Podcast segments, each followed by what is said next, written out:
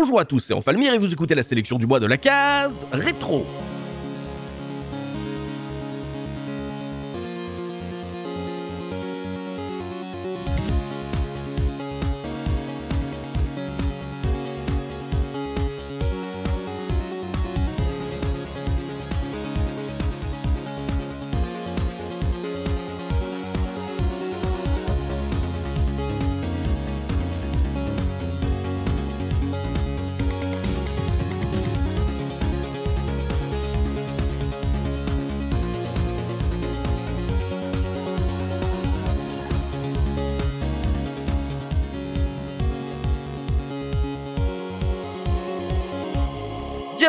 Dans ce nouveau numéro de la sélection du mois et aujourd'hui je suis avec Punky. Comment ça va Punky? Bonjour, bonsoir, ça va super. On est également avec Go Balls. Comment ça va Go Balls?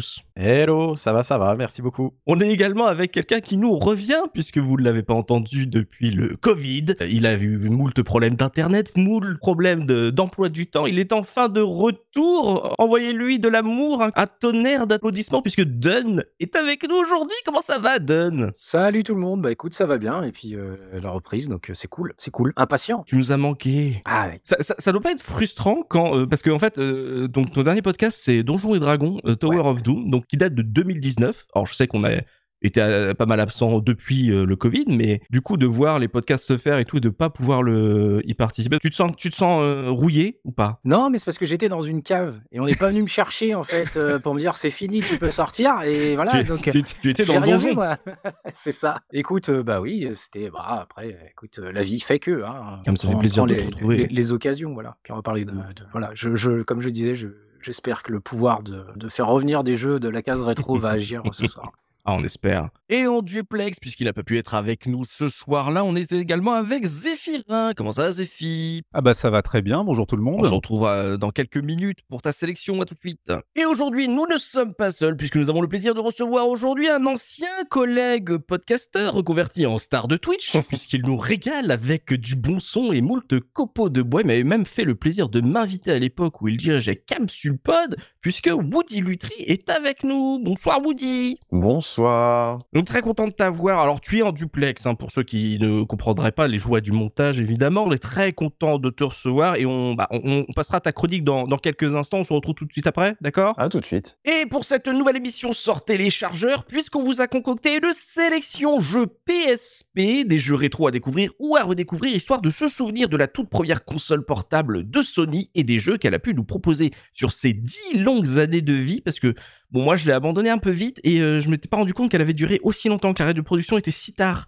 euh, dans sa vie. Mais bon, euh, il y a plein de jeux et c'est ça qui est très cool avec la PSP, c'est qu'en en fait, elle a essayé de proposer énormément de choses et que euh, souvent on la compare à l'ombre de Nintendo et de ses consoles portables, mais finalement, quand on regarde un petit peu en arrière, elle a quand même proposé d'extraordinaires jeux. Rappel traditionnel, évidemment, hein, c'est une sélection, c'est pas un top. On n'est pas là pour vous faire une tier list des meilleurs jeux PSP, mais pour vous proposer un petit panier garni avec peut-être des incontournables, des madeleines, des curiosités. Tout va dépendre de l'humeur des chroniqueurs et des jeux auxquels ils ont envie de vous faire jouer. Ça va être la surprise. Et on va commencer tout de suite avec le premier jeu de cette sélection et c'est ton choix, mon Punky. Quel est le jeu que tu as envie de conseiller à nos auditeurs ce mois-ci? Ah, euh, bah la PSP, euh, déjà gros gros souvenir. Et euh, moi, mon peut-être mon plus gros souvenir sur la PSP, c'est la découverte d'une licence que j'avais un petit peu entreaperçue sur la PlayStation 1, mais que, que je n'avais pas eu malheureusement. Mhm. C'est la série Wipeout euh, Oui. que j'ai vraiment découvert sur PSP avec euh, Wipeout pur, puis Wipeout Pulse euh, qui m'intéresse euh, aujourd'hui. Wipeout qui qui est sorti euh, en 2007, qui pour moi est le meilleur des deux. Mhm. Vraiment, si vous devez en garder qu'un, c'est celui-là. Et pour, pour quelques raisons, mais, mais d'abord, juste dire que bah, c'est la première fois que je voyais de la 3D aussi jolie sur une console portable. Mhm. Et Wipeout, c'est quand même une, une claque technique, quelle que soit la console où ça sort. Et quand ça sort sur PSP comme ça, et que c'est super joli, super fluide, qu'il y a des couleurs partout, Mhm. voilà, c'est presque dans mes premiers jeux PSP, et dans ceux dont je me souviens le plus, que j'ai le plus relancé. On quoi. est d'accord que la Play 1, t'y as pas trop touché à l'époque. Non, moi j'ai pas eu la Play Ah oui, 1, c'est j'ai eu N64 Dreamcast quoi, donc euh, Mhm. c'est vrai que. Et puis F0 ça a jamais été mon truc euh, Mhm. parce que la, la- la maniabilité je la trouvais très très chelou. Mhm. Alors que Wipeout, quand je me souviens que j'avais juste un tout petit peu joué, ça devait être au Wipeout 2097 donc sur euh, sur la Play 1 euh, chez, chez un cousin qui avait la Play 1 Mhm. Et tout de suite, ça m'a beaucoup plus euh, attiré euh, la façon de, dont on contrôle le, le pod. Ouais. Euh, Il y, a, il y, a y a un jeu avec les, les aérofreins en fait qui est, qui est- qui est super cool dans la version PSP. On a donc euh, on dirige notre vaisseau avec le stick euh, puisque bah, première console portable avec un stick quand même. Donc Avec- euh, oui, tu as bien fait de le dire un stick, c'est bien. Un stick, ouais, un seul. Pas, eh, point trop faut. Oui, Euh, oui, ça dépend de quel jeu, mais j'imagine que sur celui-là, ça dérangeait pas, oui. Sur celui-là, c'était pile ce qu'il fallait, Mm. plus les deux gâchettes pour les aérofreins gauche et droite. Et Mhm. avec ça, euh, il y a toute une physique, un ballet qui se met en place. C'est presque une danse parce qu'il faut être très fluide. Et, euh, et dans, dans Wipeout, euh, toucher les bords, entre guillemets, du circuit, euh, euh, raboter les côtés, bah, c'est très, très punitif. Mhm. Euh, donc, il faut vraiment... euh, tu vois, c'est c'est un peu le jeu du, du- de fête foraine avec le, le bâton en métal que tu dois passer euh, tu sais, dans, dans le, dans le fil de fer et tout sans toucher. Ah, Bah, Il y a un peu de ça dans Wipeout, c'est tout, tout en délicatesse, tout en subtilité dans les petits coups d'aérofrein. Mm. Et euh, découvrir ça sur la PSP dans son lit, euh, dans le confort le plus total, c'était quand même. euh, c'est un jeu qui est très chill, je trouve. Quoi. La PSP, tu l'as eu tôt? Je l'ai eu dans sa deuxième année. Mhm. Et alors. Écoutez-moi, euh, j'ai pas voulu la pirater. Je l'ai acheté euh, d'occasion, elle était déjà piratée. Donc, euh, et en vrai, j'étais parti pour la pirater. J'avais acheté la batterie et tout ce qu'il faut. Et en fait, quand je l'ai ouvert et que j'ai vu que le firmware était déjà custom, j'ai fait bon, bah, let's go, allez, c'est parti. Merci.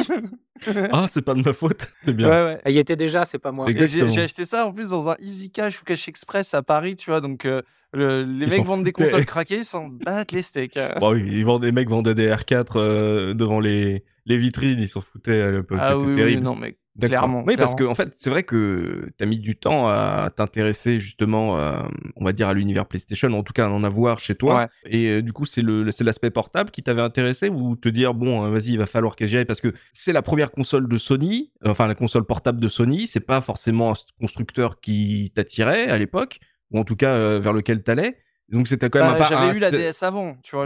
J'avais quand même acheté la DS avant, donc euh, c'était pas une priorité, tu vois. Mhm, mais bah oui, c'est ça. Parce que ça peut être un risque, hein, la première console portable, si ça se trouve, ils savent pas le faire, ils vont mal le faire, et euh, du coup, tu vas gâcher ça. ton argent. Et c'est ma première console Sony d'ailleurs, je l'ai pas dit. hein, mais Ah, d'accord. c'est- carrément ma toute première console Sony. Je l'ai eu, je eu la PS2, je crois, 3 ou 4 ans après. Donc euh, c'est mon premier contact avec les licences Sony. euh, donc toute la ludothèque PSP euh, très Sony, genre Daxter et tout y est passé. D'accord. les Ratchet et tout, c'est comme ça que j'ai découvert tout ça. Mhm. Mais non, euh, Wipeout, ça m'a tout de suite attiré parce que bah, j'en avais ce souvenir euh, donc de la PlayStation et aussi parce qu'il y avait le design, euh, voilà, le, le design des vaisseaux, le, sûr, desi- le design des logos, tout ça. À l'époque, je voulais devenir webmaster.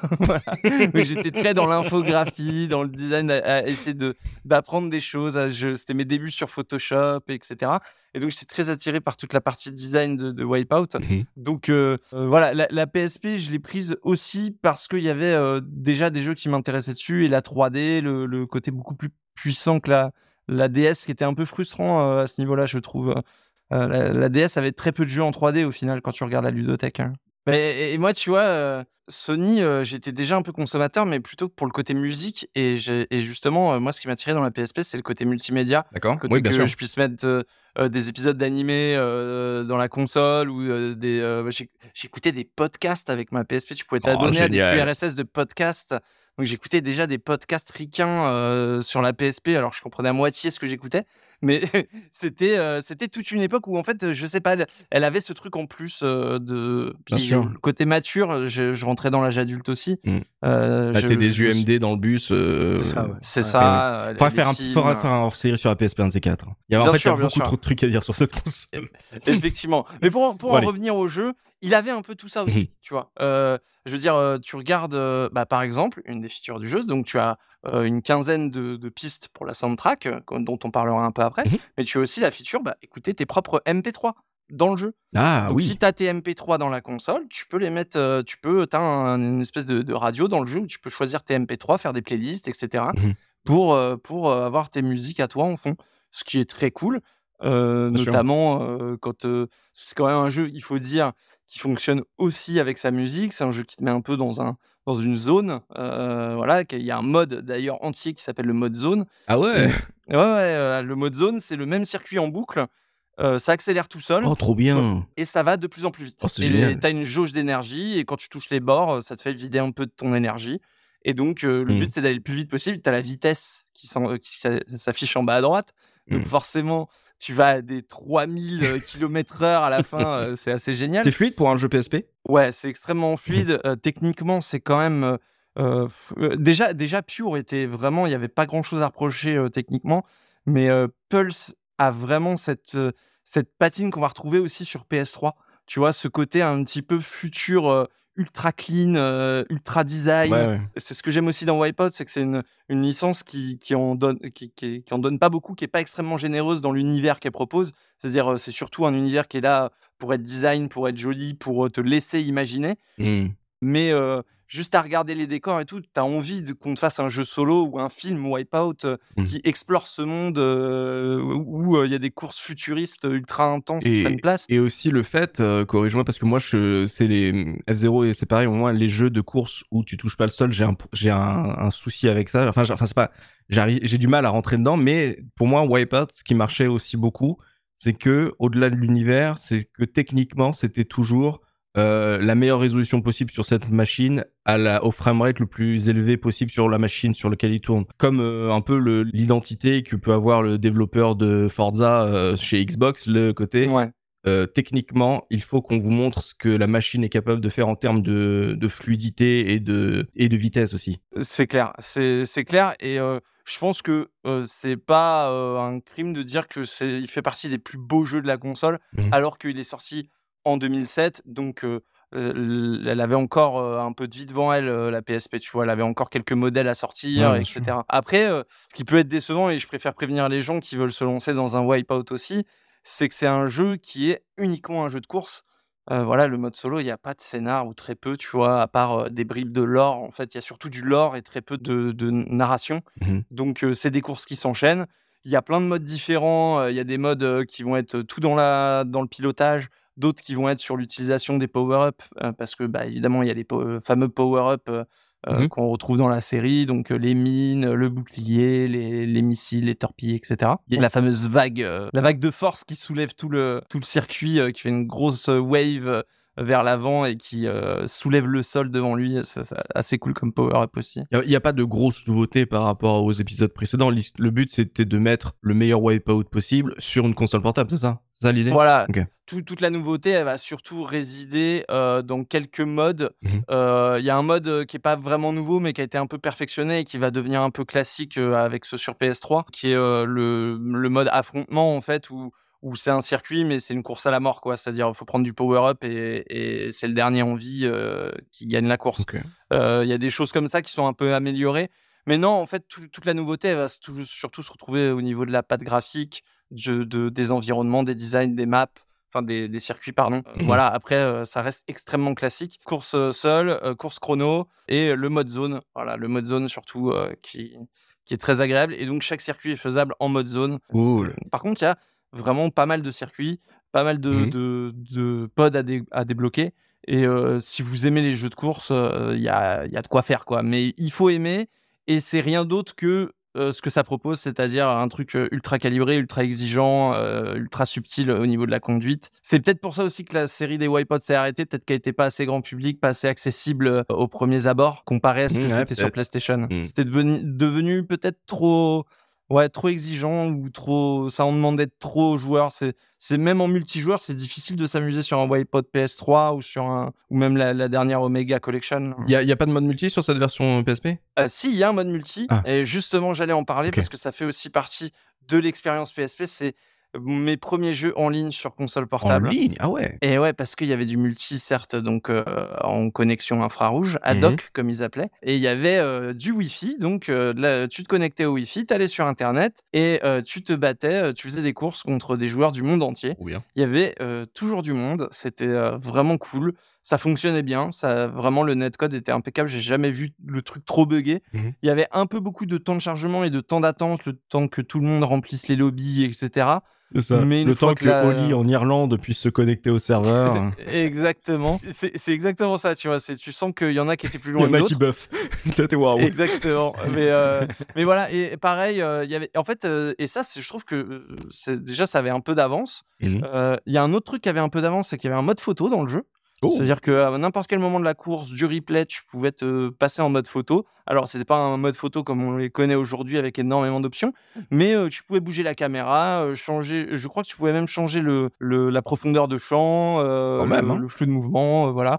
Donc, il y avait quand même quelques. Il me semble que c'était la première fois que j'avais vu ça dans un jeu hors jeu de voiture classique, quoi. Mhm. Donc, c'était quand même agréable. Et, et pareil, encore une fois, hein, le- pour moi, la feature de mettre son MP3 euh, dans le jeu, c'est. J'ai quasi pas écouté. Enfin, l'OST du jeu, elle a 16 pistes, donc très vite, tu te lasses.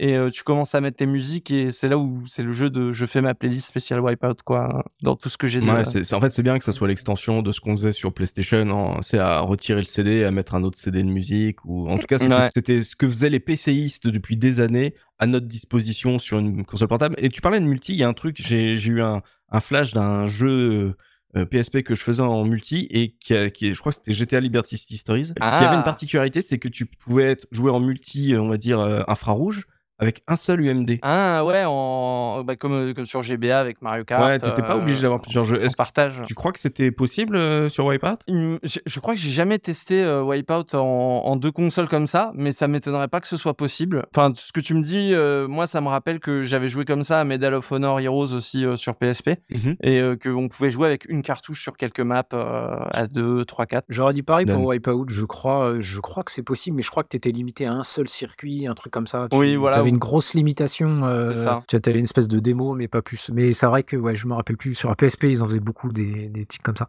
Mm. Par contre, euh, du coup, tu jamais testé avec le jeu original. Donc tu peux pas nous dire si les, charges, les temps de chargement sont, sont Euh, corrects ou pas. Si, parce que après, je l'ai eu, je l'ai acheté parce que je voulais absolument avoir la cover, donc euh, Ah. j'ai- j'ai eu les deux Wipeout sur PSP, je les ai toujours d'ailleurs, et euh, même si je les mets plus dans ma console, mais ouais, si, si, je l'ai eu en UMD et tout.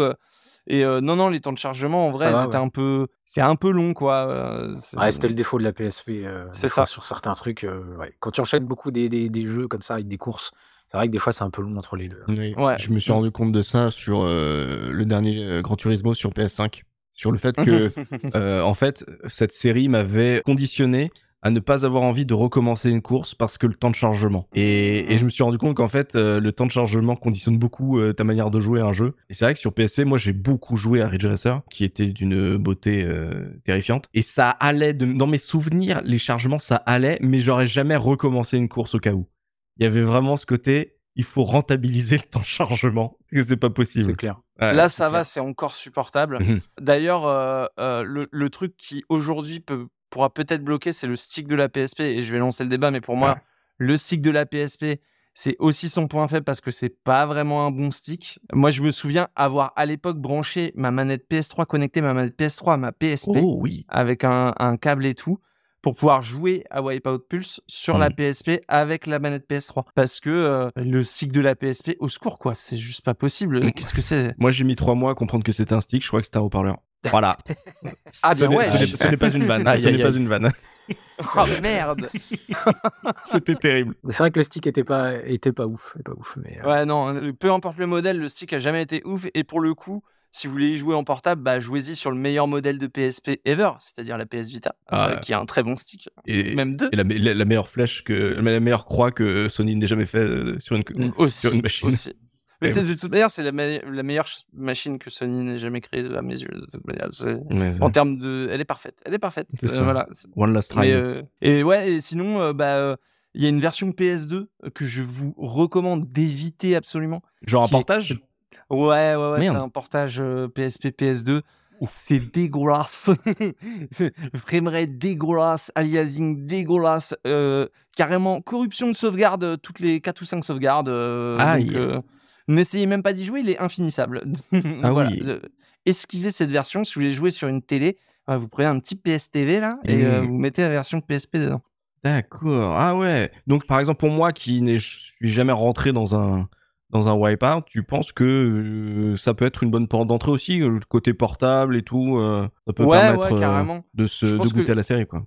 Ouais, c'est ça. les- De toute manière, les opus portables, même, c'est valable aussi pour euh, 2046 ou ça, ouais, pas 2048, 2046, je sais plus. 2048, je crois. 2048 qui sur Vita. qui est très bien aussi, très abordable pour commencer la série. Ok. La version PS3 HD Fury est tellement complète qu'on pourrait s'y perdre, surtout qu'elle est un peu divisée en deux, par- en deux jeux un peu différents. Mhm. Mais les versions ouais, PSP et Vita, il n'y a aucun souci pour vous lancer. Vous allez tout de suite savoir si vous aimez ou si vous aimez pas au bout de, de 3-4 courses. Si au bout de 3-4 Mhm. courses, ça vous énerve et que vous n'arrivez pas à, À trouver du à plaisir. avec les, voilà, à trouver du plaisir dans la subtilité de, des commandes.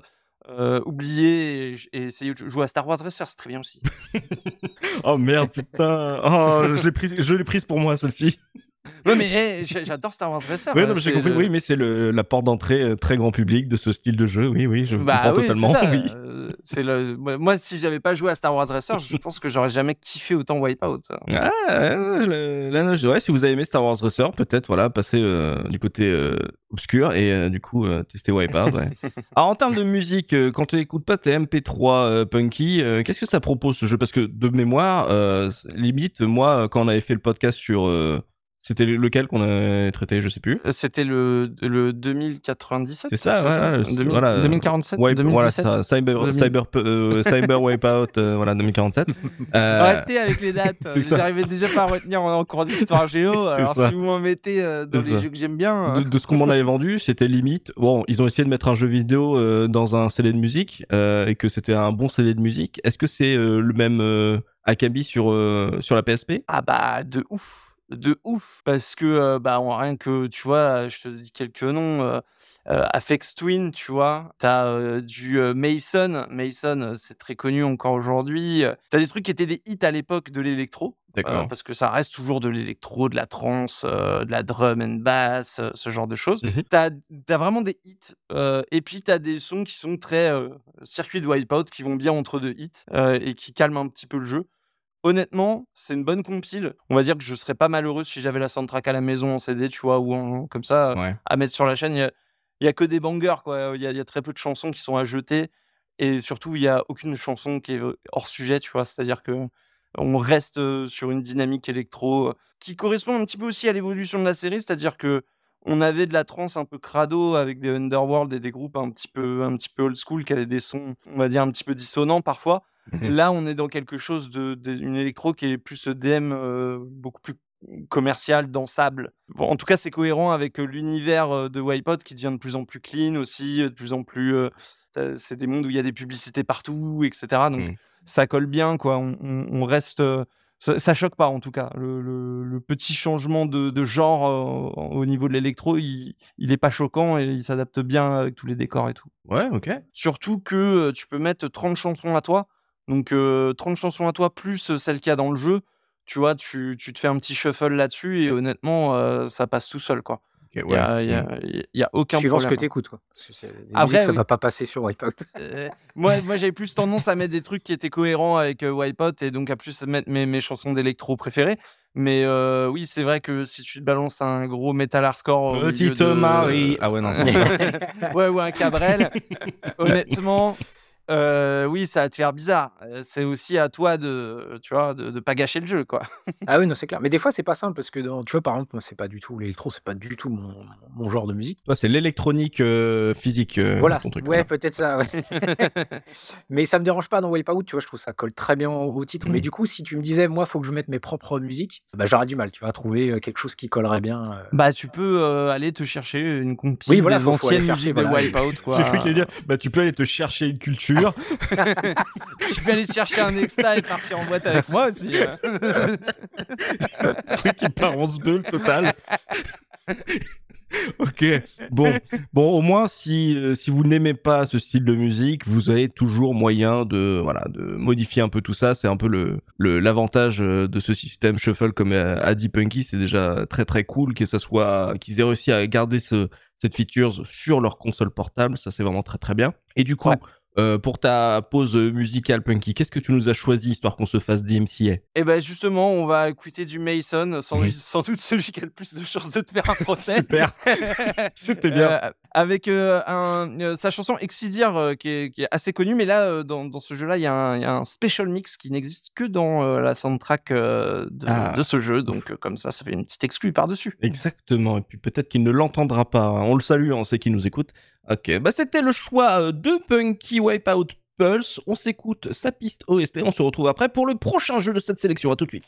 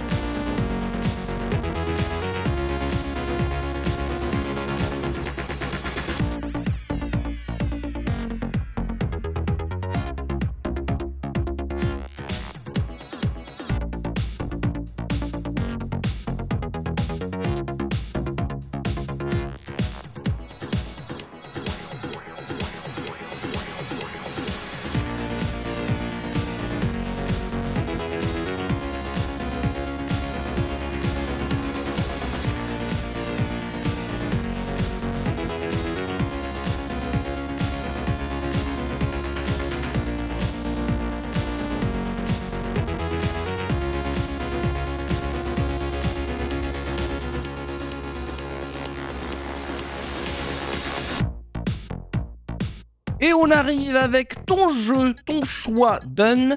Qu'est-ce que tu vas nous conseiller, toi, comme jeu PSP Alors moi, je vais vous conseiller euh, Shutoku Battle. Euh, alors c'est une série qui est, euh, qui est très très vieille, qui date de 94 sur, euh, sur Super Nintendo. Ouais. Euh, c'est euh, un jeu de course de voiture, comme j'en aime beaucoup. Vue ISO ou pas? Est-ce qu'il est en vue ISO?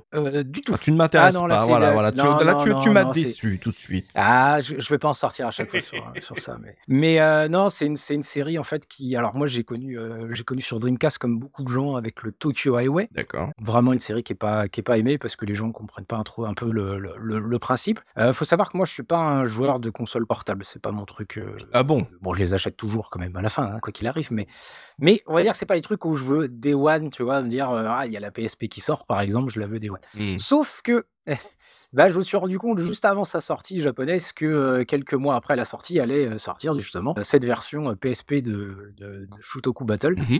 Et du coup, bah, j'ai commandé la PSP en version import avec ce jeu Ah, directement. ça t'a fait acheter une console? Oui, directement acheté la, Ah la- la ouais. PSP. Alors j'étais en fait, en plus ça faisait déjà des mois que je passais sur un autre titre euh, de Genki, alors c'est le- l'éditeur. Et du coup, ouais, j'étais j'étais comme un fou de, de pouvoir, de pouvoir jouer un autre euh, Shotoku Battle. Il n'y en a pas beaucoup, hein, donc... euh, Alors je vous les ai mis d'ailleurs le nom en Jap. Il existe en américain sous le nom de Street Supremacy. Mhm. Qui est très bien. Euh, les musiques sont légèrement euh, réarrangées, donc pas toujours euh, bienvenue, on va Mhm. dire.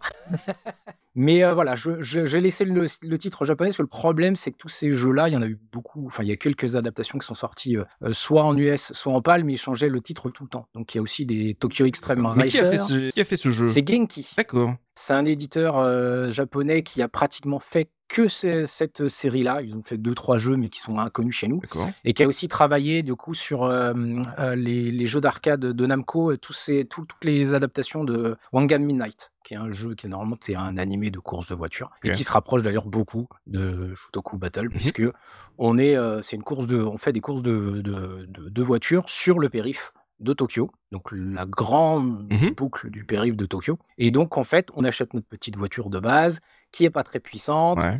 qui est euh, voire d'occasion, et euh, on va aller euh, se mesurer. Ah, mais comme Rodrash Ouais, voilà, par exemple. Oui, oui, oui, c'est ça. Ouais. On va, on va aller sur le périph et on va faire, euh, on va faire des courses. Donc, deux voitures. Mhm. Et euh, dès qu'il y en a un qui est en tête, euh, on a une barre de vie, en fait. Et dès que s- la voiture, il y a une voiture qui est en tête, ça fait perdre donc de, de la vie à celui qui est derrière. Euh, pareil, si on touche des, des murs, on perd, de, on perd de la vie. Et puis, bah, quand on arrive à zéro, euh, celui qui est en tête a gagné. C'est trop bien. C'est tout C'est le ça. Battle Royale de la voiture. Euh, c'est ça, c'est ça. Alors, euh, en plus, ça date de 94, hein, donc ils ont peut-être inventé le ah, le Battle Royale, sait-on jamais, Sait-on hein, je- jamais. Je, je ne sais pas. Voilà. Nous avons lâché l'info, vas-y, contredis-nous. Non, parce que moi, ce que j'aime dans, ce- dans cette série, c'est que euh, bon, ça reste, c'est pas une simu, hein, on en est, on en est même très loin, Mm. mais ils n'ont pas été trop non plus dans l'arcade, donc on reste quand même sur une physique euh, euh, intéressante où il faut quand même piloter. Et euh, ce que j'aime beaucoup aussi par rapport à aux jeux qui sont venus de plus en plus euh, comme ça au fur et à mesure, c'est qu'en fait, on collectionne pas les voitures. C'est-à-dire qu'on a déjà, tu peux faire pratiquement tout le jeu avec la même voiture, juste Mhm. en achetant des upgrades au fur et à mesure. Et du coup, tu as euh, un certain euh, affect en fait avec ton véhicule. Ouais. Pas comme euh, après euh, tous les titres qui sont arrivés, les Forza, les GT, où en fait à un moment, bah, tu te fais retrouves des Pokémon, quoi. 500 Ouais. voitures. Voilà, tu as 500 voitures. Souvent, même tu les essayes même pas en version d'origine parce que tu as tellement d'argent que tu achètes une voiture, tu mets toutes les options Mm. Et puis tu roules avec. Là, non, là, tu vas faire plusieurs courses pour aller t'acheter une toute petite amélioration qui va te faire gagner 2 km/h. Mais euh, tu, tu vas le sentir parce que tu es tellement habitué à ton truc que tu vas voir, j'ai gagné 2 km/h, ça va, ça va être ouf. Mhm. Et euh, du coup, j'a- j'adore sur euh, ce ce concept-là, où justement, tu gardes ton véhicule, c'est un peu le tien au fur et à mesure. Et puis, du coup, sur ce, ce- ce concept de, de course sur, sur le périph' fait aussi, bah, du coup, qu'il y a d'autres véhicules des gens qui ont euh, tranquillement Il y a du euh, trafic, vaqué à leurs occupations. C'est vraiment tu te retrouves avec du trafic. Mm. Voilà. Et euh, au début, ça va parce que tes voitures n'est pas très puissante.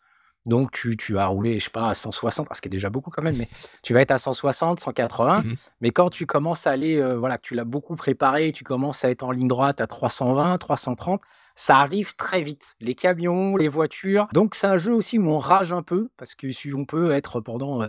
5 minutes à battre parce que la barre de vie en plus, plus le, le concurrent est proche, Mhm. moins la barre de vie descend. Mais alors, que tu dis le fait. concurrent, c'est-à-dire que tu es toujours en 1v1. On- alors sur la version PSP, oui, on D'accord, est toujours en 1v1. Sur d'autres versions, des fois, ils faisaient des, des trucs où on était des fois à plusieurs. Mais là, euh, sur la version PSP, on est en 1v1. Mhm. Du coup, si le concurrent reste derrière toi et vraiment est collé à toi, la barre descend pas en fait. Ah, si vraiment il est à, tu vois, 30 cm, et du coup, Ah, ça doit être bah, bien. euh, Mhm. voilà, des fois le trafic, euh, tu tapes un truc, ça t'arrête net, et puis l'autre il passe. Et puis là, tu vois ta barre qui descend presque d'un coup, puisque lui il est à 300, toi t'es à 0. Mhm. Voilà, donc ça peut être un jeu euh, où, tu rages, mais euh, globalement, voilà, c'est un jeu euh, super intéressant. La version PSP est pas non plus la, plus, la, version, la meilleure version qui existe, mais ils ont bien adapté le concept portable, alors que dans les autres versions, tu te balades tranquillement sur le périph'. Ouais. Tu peux creuser tranquillement euh, à 50. Et puis dès que tu vois quelqu'un de passer euh, qui va avoir un logo particulier ou tu vois que c'est une voiture de course, tu fais des appels de phare. Ah bon tac, les deux voitures se mettent l'une à côté de l'autre et hop, tu pars. Tu fais la course. Oh. Du coup, ça peut démarrer de n'importe où sur le périph, n'importe où, du moment que tu croises quelqu'un, euh, tu te mets derrière, tu, tu lui fais des appels de phare. Là, ils n'ont pas voulu faire ça. Je ne sais pas si c'était une limitation, puisque en plus, c'est des jeux qui sont sortis au tout début de vie de la PSP, donc je pense qu'ils la maîtrisaient pas. Mhm. Et puis, euh, c'est vrai qu'on n'aurait pas. euh, bah, ça, ça reste des jeux portables, donc t'as pas le temps que, que tu te balades tranquillement pour trouver des gens. Donc là, directement, tu choisis quelle zone de Tokyo, euh, de- du périph' de Tokyo, tu vas vouloir euh, faire la course, avec qui. Et puis tu fais du coup une course directement. Euh, donc tu as, ta propre team et puis tu vas essayer de te battre contre d'autres teams et puis monter tout doucement en, en grade. Tu vas d'abord te battre contre le dixième meilleur de, de la team d'en face et puis tu vas monter tout doucement et puis tu vas essayer de, de prendre tout le périph, euh, si on peut, on peut dire comme ça. C'est pas, pas trop frustrant, enfin, pas frustrant, mais peut-être redondant de n'avoir, qu'on va dire, même si c'est plusieurs tronçons, d'avoir qu'un seul lieu euh, de course? Alors, pas tant que ça, parce que le périph' de Mhm. Tokyo est déjà il est immense. Ouais.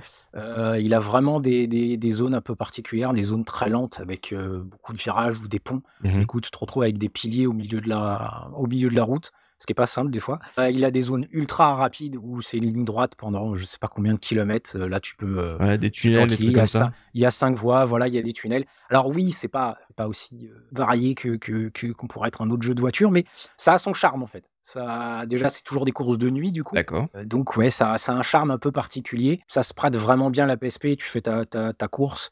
Euh, c'est que ça reste quand même assez court. Ça va te faire des, des courses de 2 minutes, 2-3 minutes grand max. À moins que vraiment, bah, du coup, tu te retrouves avec euh, quelqu'un qui est collé à toi et que tu arrives pas à, à éloigner. Ou là, ça peut durer, euh, ça peut durer un peu plus longtemps. Ah, parce que ça ne s'arrête euh, pas tant que quelqu'un n'est pas non. mort. Il n'y a pas une ligne d'arrivée où d'un moment, c'est celui qui a le plus de. Non, Ah oui. non, non. Ah oui, mais Non, non, alors ça- comment ça se passe? Ça veut dire que en gros, euh, la course continue en mode aléatoire. C'est-à-dire c'est c'est un rallye Ah bah euh, tu, complet? tu- tu restes, tu, restes du coup sur le périph, tu le continues en fait jusqu'à temps que jusqu'à temps que tu y arrives. Alors je pense que la version PSP, les adversaires soit à un moment euh, tu vois leur barre descendre. Ouais. Je pense qu'ils abandonnent en fait. Je pense qu'il y a un système euh, parce que souvent c'est comme ça ou alors ils passent et après euh, bah tu, tu as du mal à les revoir. Et Il y a, la- Donc, il y a je de la pense qu'ils ont réussi à Non, non, du tout. D'accord. non. Tu as juste, euh, juste, juste le toi et ton adversaire et le trafic. Hmm. Euh, alors, il en a pas beaucoup sur la version PSP, mais il est bien là déjà de temps en temps où, euh, où tu te dis ça va passer entre le mur et, et Mm. le camion et ça passe pas. des fois, oui. Des fois, euh, non, tu t'arrêtes net. Mais des fois, c'est l'ordinateur. hein. Des fois, c'est aussi. euh, Ah, il fait des erreurs. intéressant. Ah oui, tu, te- tu le vois passer et puis tu le vois qui s'éclate contre une voiture et toi, tu passes. tu fais pas coucou parce qu'il n'y a pas de possibilité, mais tu le penses un peu, tu vois. Et alors, question bête, parce qu'en fait, je connais pas du tout cette série. C'est très intéressant que tu nous parles de jeu-là, de cette série-là. Euh, Il y a du, la destruction, de- il y, a de la- il y a la- y a de la tôle froissée ou pas? Non, non, non, non, non, non, ça reste. euh, Ça reste Grand comme du Turismo. Gran Turismo. Ça fait du POC. Hop, arrêtez net, d'accord. voilà, t'es arrêté net Mhm. et puis tu repars, euh, tu repars tranquillement. Non, non, ils ont pas. Alors bon, c'est une c'est une petite équipe. Ils ont sur d'autres titres, ils ont été un petit peu plus loin, mais c'est vrai que c'est une c'est une petite équipe et qui a eu du mal du coup à suivre. euh, bah, je pense le, le- les budgets nécessaires pour faire euh, pour faire des titres euh, intéressants sur les consoles euh, plus récentes. Et leur dernière Ils version. se sont arrêtés? Euh, oui, ils se sont arrêtés en 2006 avec une version Xbox 360 D'accord. éditée par Ubisoft, Oh. qui est sortie du coup C'est pour pas En Europe. ça sous le titre de Import Tuner Challenge. Import Tuner Challenge. Bon, je pense que c'est globalement la meilleure version. D'accord. Euh, voilà, il est, il est plutôt propre. Beau, c'est peut-être un grand mot, mais euh, si, il est beau. Tu peux vraiment aller très loin. hein. Tu peux choisir qu'est-ce que tu vas accrocher à ton rétroviseur. Ah ouais la- la- la- la- la- les couleurs de ton contour, les sièges, le volant. euh, même si tu, globalement, tu les vois presque pas, puisque globalement, tu joues Ah, de l'extérieur pour parce euh, que- les fans de pour voir. euh, voilà, c'est ça. Et, c'est et- ça, et c'est tant, qu'on parle des versions, je vais demander. Tout à l'heure, tu as parlé de To- c'est Tokyo Highway Challenge ou Tokyo Oui. Extreme Racer sur Dreamcast. C'est- C'est c'est le- c'est la même équipe, c'est enfin c'est le même jeu. euh, Oui, oui, c'est le même série? jeu. Ok. C'est le, le, le Moi, seul j'ai joué à ceux-là par contre. oui, Ceux-là, je bah voilà, défoncés. Voilà, tout le monde les connaît et donc c'est bien la même équipe. Sauf qu'en fait, ils changent. Enfin, dès que ça sort en- aux États-Unis, en Europe, ça change de Ouais, nom tout le temps. chiant. Donc, tu as du Tokyo Extreme Racer, tu as du euh, Tokyo Highway Challenge. Alors, en plus, le Tokyo Highway Challenge, ce qui est sympa, c'est que c'est le titre d'une version qui était sortie sur Saturn au Japon. D'accord. Ah oui, ok. C'est compliqué pour installer une licence euh, si tu changes le nom ça. à chaque Et en- fois. ouais. Voilà. Et puis, alors, ah, oui, mais ils ont fait l'inverse aussi. C'est-à-dire que tu as beaucoup de Tokyo Extreme Racer et des fois, c'est pas toujours la même Oh licence. Non. c'est- c'est c'est les mêmes, c'est des jeux de voiture parce que c'est le même éditeur. Mhm. mais c'est pas les courses Ah, sur le périph. Ils ont fait d'autres choses. Ouais, c'est pas simple à, à retrouver. Et du coup, Mhm. bah, le dernier, Importuner Challenge, qui est encore un autre titre. Et euh, du coup, lui, par contre, ouais, il existe en, en- en version européenne. Il doit pas coûter grand chose d'ailleurs. Donc euh, voilà, si, euh, si vraiment il y a qu'un seul titre. Je dirais quand même partir sur la, box- la version 360. La version PSP est vraiment quand même cool, mais c'est vraiment, euh, vraiment adapté pour le portable. C'est-à-dire que tu te fais une petite course ou deux, vite fait, et tu vas pas forcément rester euh, un temps fou dessus euh, d'affilée. Tu as le problème du coup des temps de chargement qui, Ah ouais. c'est les premiers titres, donc ils sont assez longs. Même quand tu les mets sur la console, c'est quand même assez long. Mhm.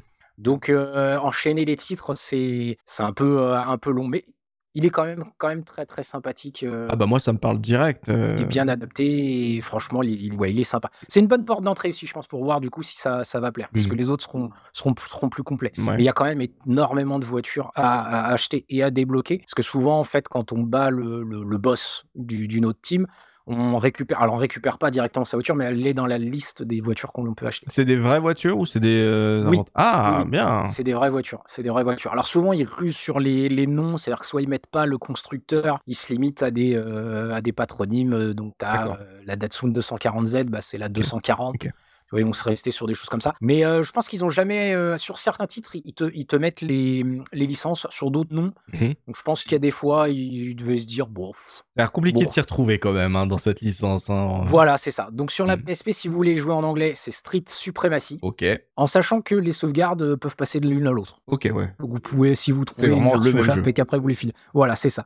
Le, le défaut, par contre, des versions euh, US et même européennes, donc des versions qui vont être sur PS2, par exemple, Mhm. c'est les, les, les traductions Google Trad. Ah. Et quand je dis ça, c'est pas, euh, c'est vraiment des traductions. Alors c'est peut-être pas Google Trad qu'ils ont utilisé, mais c'est-à-dire que les phrases sont pas françaises.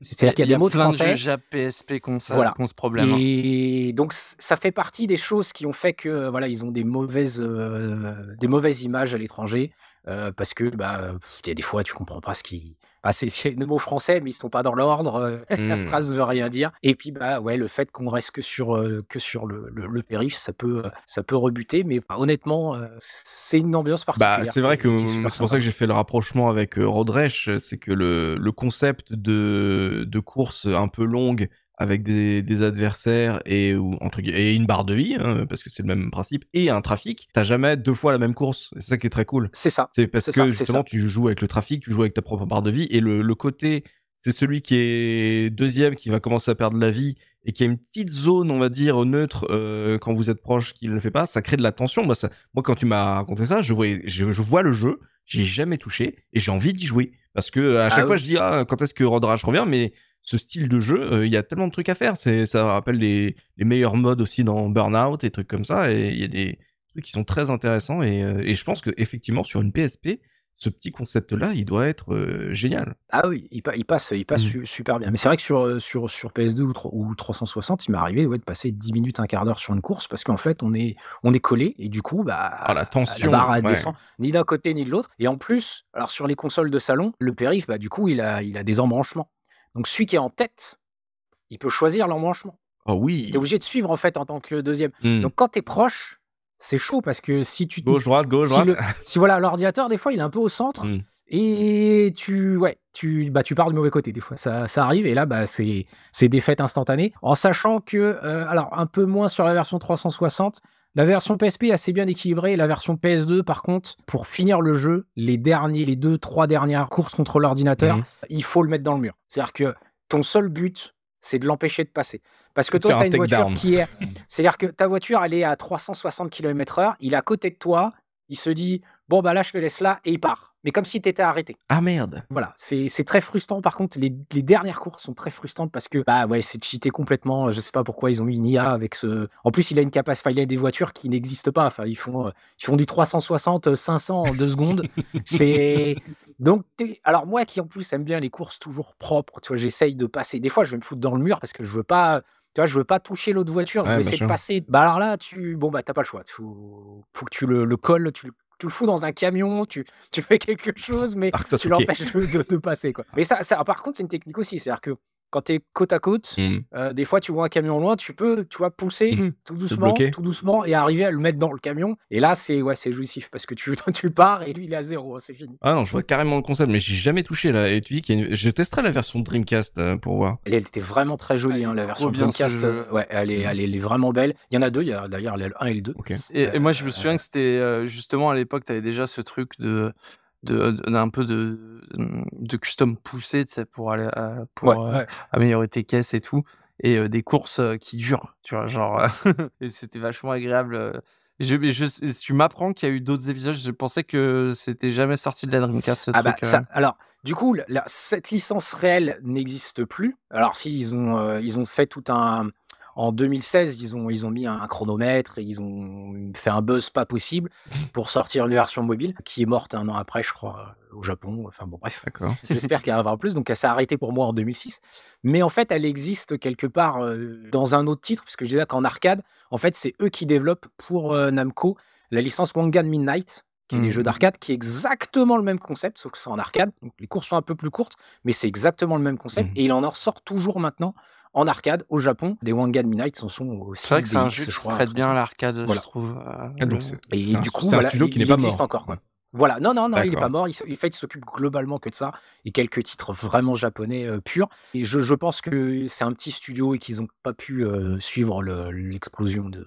Ou, en tout cas trouver un, éditeur qui arrive vraiment à, à cadrer euh, tout ça parce que c'est vrai que c'est dommage de, de se dire ah en fait j'ai joué à cette série sans le savoir Ouais, c'est bien possible. et de, et, de, possible. et, de, et de se dire c'est dommage que cette série n'est pas connue alors que si tu vois c'est c'est ter- c'est terrible mais je pense que au Japon il doit il doit avoir sa petite renommée si du coup Ah eux oui, le bah, ils, en titre. sont, euh, ils ont quand même fait de 94 à 2006, donc ils en ont sorti, Ah ouais, euh, hein. je crois, une, une bonne vingtaine. Mm. Et en plus, après, ils ont, ils ont, bah, c'est la même équipe, ils ont fait des dérivés, Mhm. dont par exemple, moi, qui est, c'est Kaido Battle 2. C'est un jeu de, c'est le même concept, sauf que vous prenez Initial D, donc vous faites des courses de montagne. Deux contre deux, Voilà. euh, frein à main dès qu'il va y avoir un truc, en gardant un petit, euh, un petit côté simu, mais pas trop. Tu vois, juste c'est de l'arcade, mais on, on va pas trop à fond dans l'arcade. On monte un petit Mhm. peu le cran euh, en simu. Du coup, tu dois quand même piloter. Et euh, le jeu est extraordinaire. Les graphismes sont magnifiques. Enfin, et c'est des titres voilà qui bon bah qui sont pas sortis. Alors ils sont sortis sous d'autres titres avec des traductions dégueulasses, Mhm. et des changements. Alors les versions américaines ont souvent les, les musiques complètement modifiées. Mhm. C'est- quoi C'est de l'Eurobeat à la base? Ouais, un petit peu. Alors, dans l'idée, après, euh, c'est pas exactement ça, mais c'est oui, c'est un peu ça. Et du coup, ça colle bien. Et là, bon, tu pars des fois dans des délires. où- Ah, mais euh, si vous aimez hein, l'ambiance, euh, justement, euh, tuning japonais, euh, du coup, euh, en plus, ma- maintenant que tu as parlé de la série spin-off, effectivement, ça regroupe euh, tout ce que kiffent les passionnés de- d'auto au Japon. Là, j'avais vu un- une vidéo YouTube, justement, qui parlait des limitations de vitesse euh, au Japon, etc. Et que, du coup, les courses un petit peu sauvages, c'était vraiment euh, une contre-culture très, très forte. euh. Ah oui, Au Japon. ouais, clairement. clairement. C'est pour ça qu'ils ont créé le, le- le drift, Mhm. parce qu'en fait, euh, ils cherchaient un moyen de pouvoir rouler vite euh, tout en légalité. Et du coup, en montagne, bah, la limitation, elle va toujours, alors je, je la connais pas par cœur, mais ça va toujours être un 80-90, comme tu vois, c'est une route euh, normale. Sauf qu'en montagne, bah, car- 80, euh, t'es au frein à main pour passer tous les trucs, en fait. Mhm. Et du coup, légalement, c'est compliqué de les arrêter parce que euh, bah, ils sont pas au-dessus de la limite de vitesse. Hmm. Et du coup, ils ont un peu sorti ce, ce- ce- ce truc là-dedans.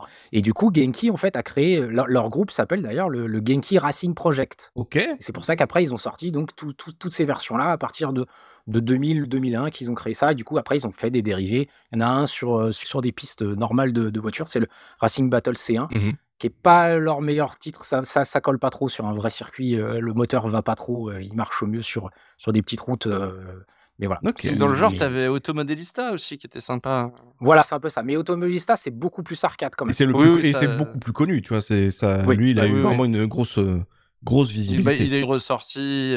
Hmm. Mais lui, il a eu plus sa, sa hype pour son, son, son rendu graphique, Mm, bien ouais, ouais, ce rendu graphique. Parce que c'est vrai que manette en main, c'était pas, c'était pas ouf. Là, Bah, ça va être l'inverse. dépend en fait. à quelle version tu jouais. Si tu jouais la version japonaise, manette en main, c'était très très correct. Et en fait, oui, dès que tu touchais à ce qui arrivait euh, chez nous et euh, aux États-Unis, euh, Ouais, bah, c'était caca.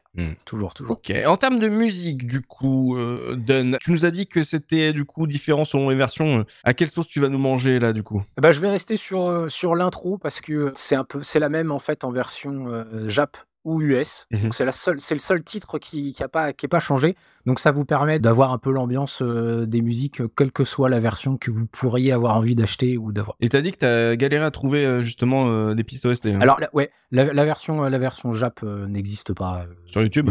D'accord. Ouais, non, bah c'est ce non, non, mais même, hein, même en OST, même. Ah ouais. Enfin, ouais, il y a rien du tout. Après, honnêtement, les musiques de la version PSP sont pas sont pas marquantes. Donc, C'est pas là-dessus que, que le titre va se va se révéler. Mais c'est vrai que c'est dommage que la version US est un peu remixée euh, en rajoutant, euh, je sais pas, en rajoutant des fois des instruments sur la Ah. sur la bande son déjà existante. Pas je ne sais pas. Je sais pas si c'est eux directement à chaque fois qui faisaient les modifs Mhm. ou si euh, c'est un petit éditeur qui récupérait ça parce que c'est sûr que la licence, je pense que tout ne doit pas coûter très cher pour le sortir à, à l'étranger. Un jeu avec du cœur, mais tu sens que sur le ça, la finition, ils ont pas été aidés, quoi.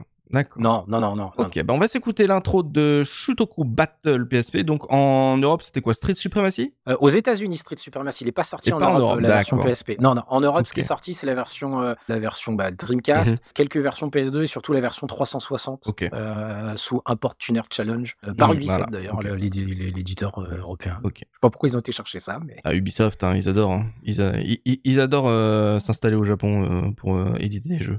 Euh, donc du coup, pour si vous, vous voulez tester euh, du coup la version euh, PSP, donc Street Supremacy version américaine et euh, Shutoku Battle pour la version japonaise, c'était le choix de Dun. On va s'écouter euh, cette intro. On se retrouve tout de suite après pour le prochain jeu de cette sélection. À tout de suite.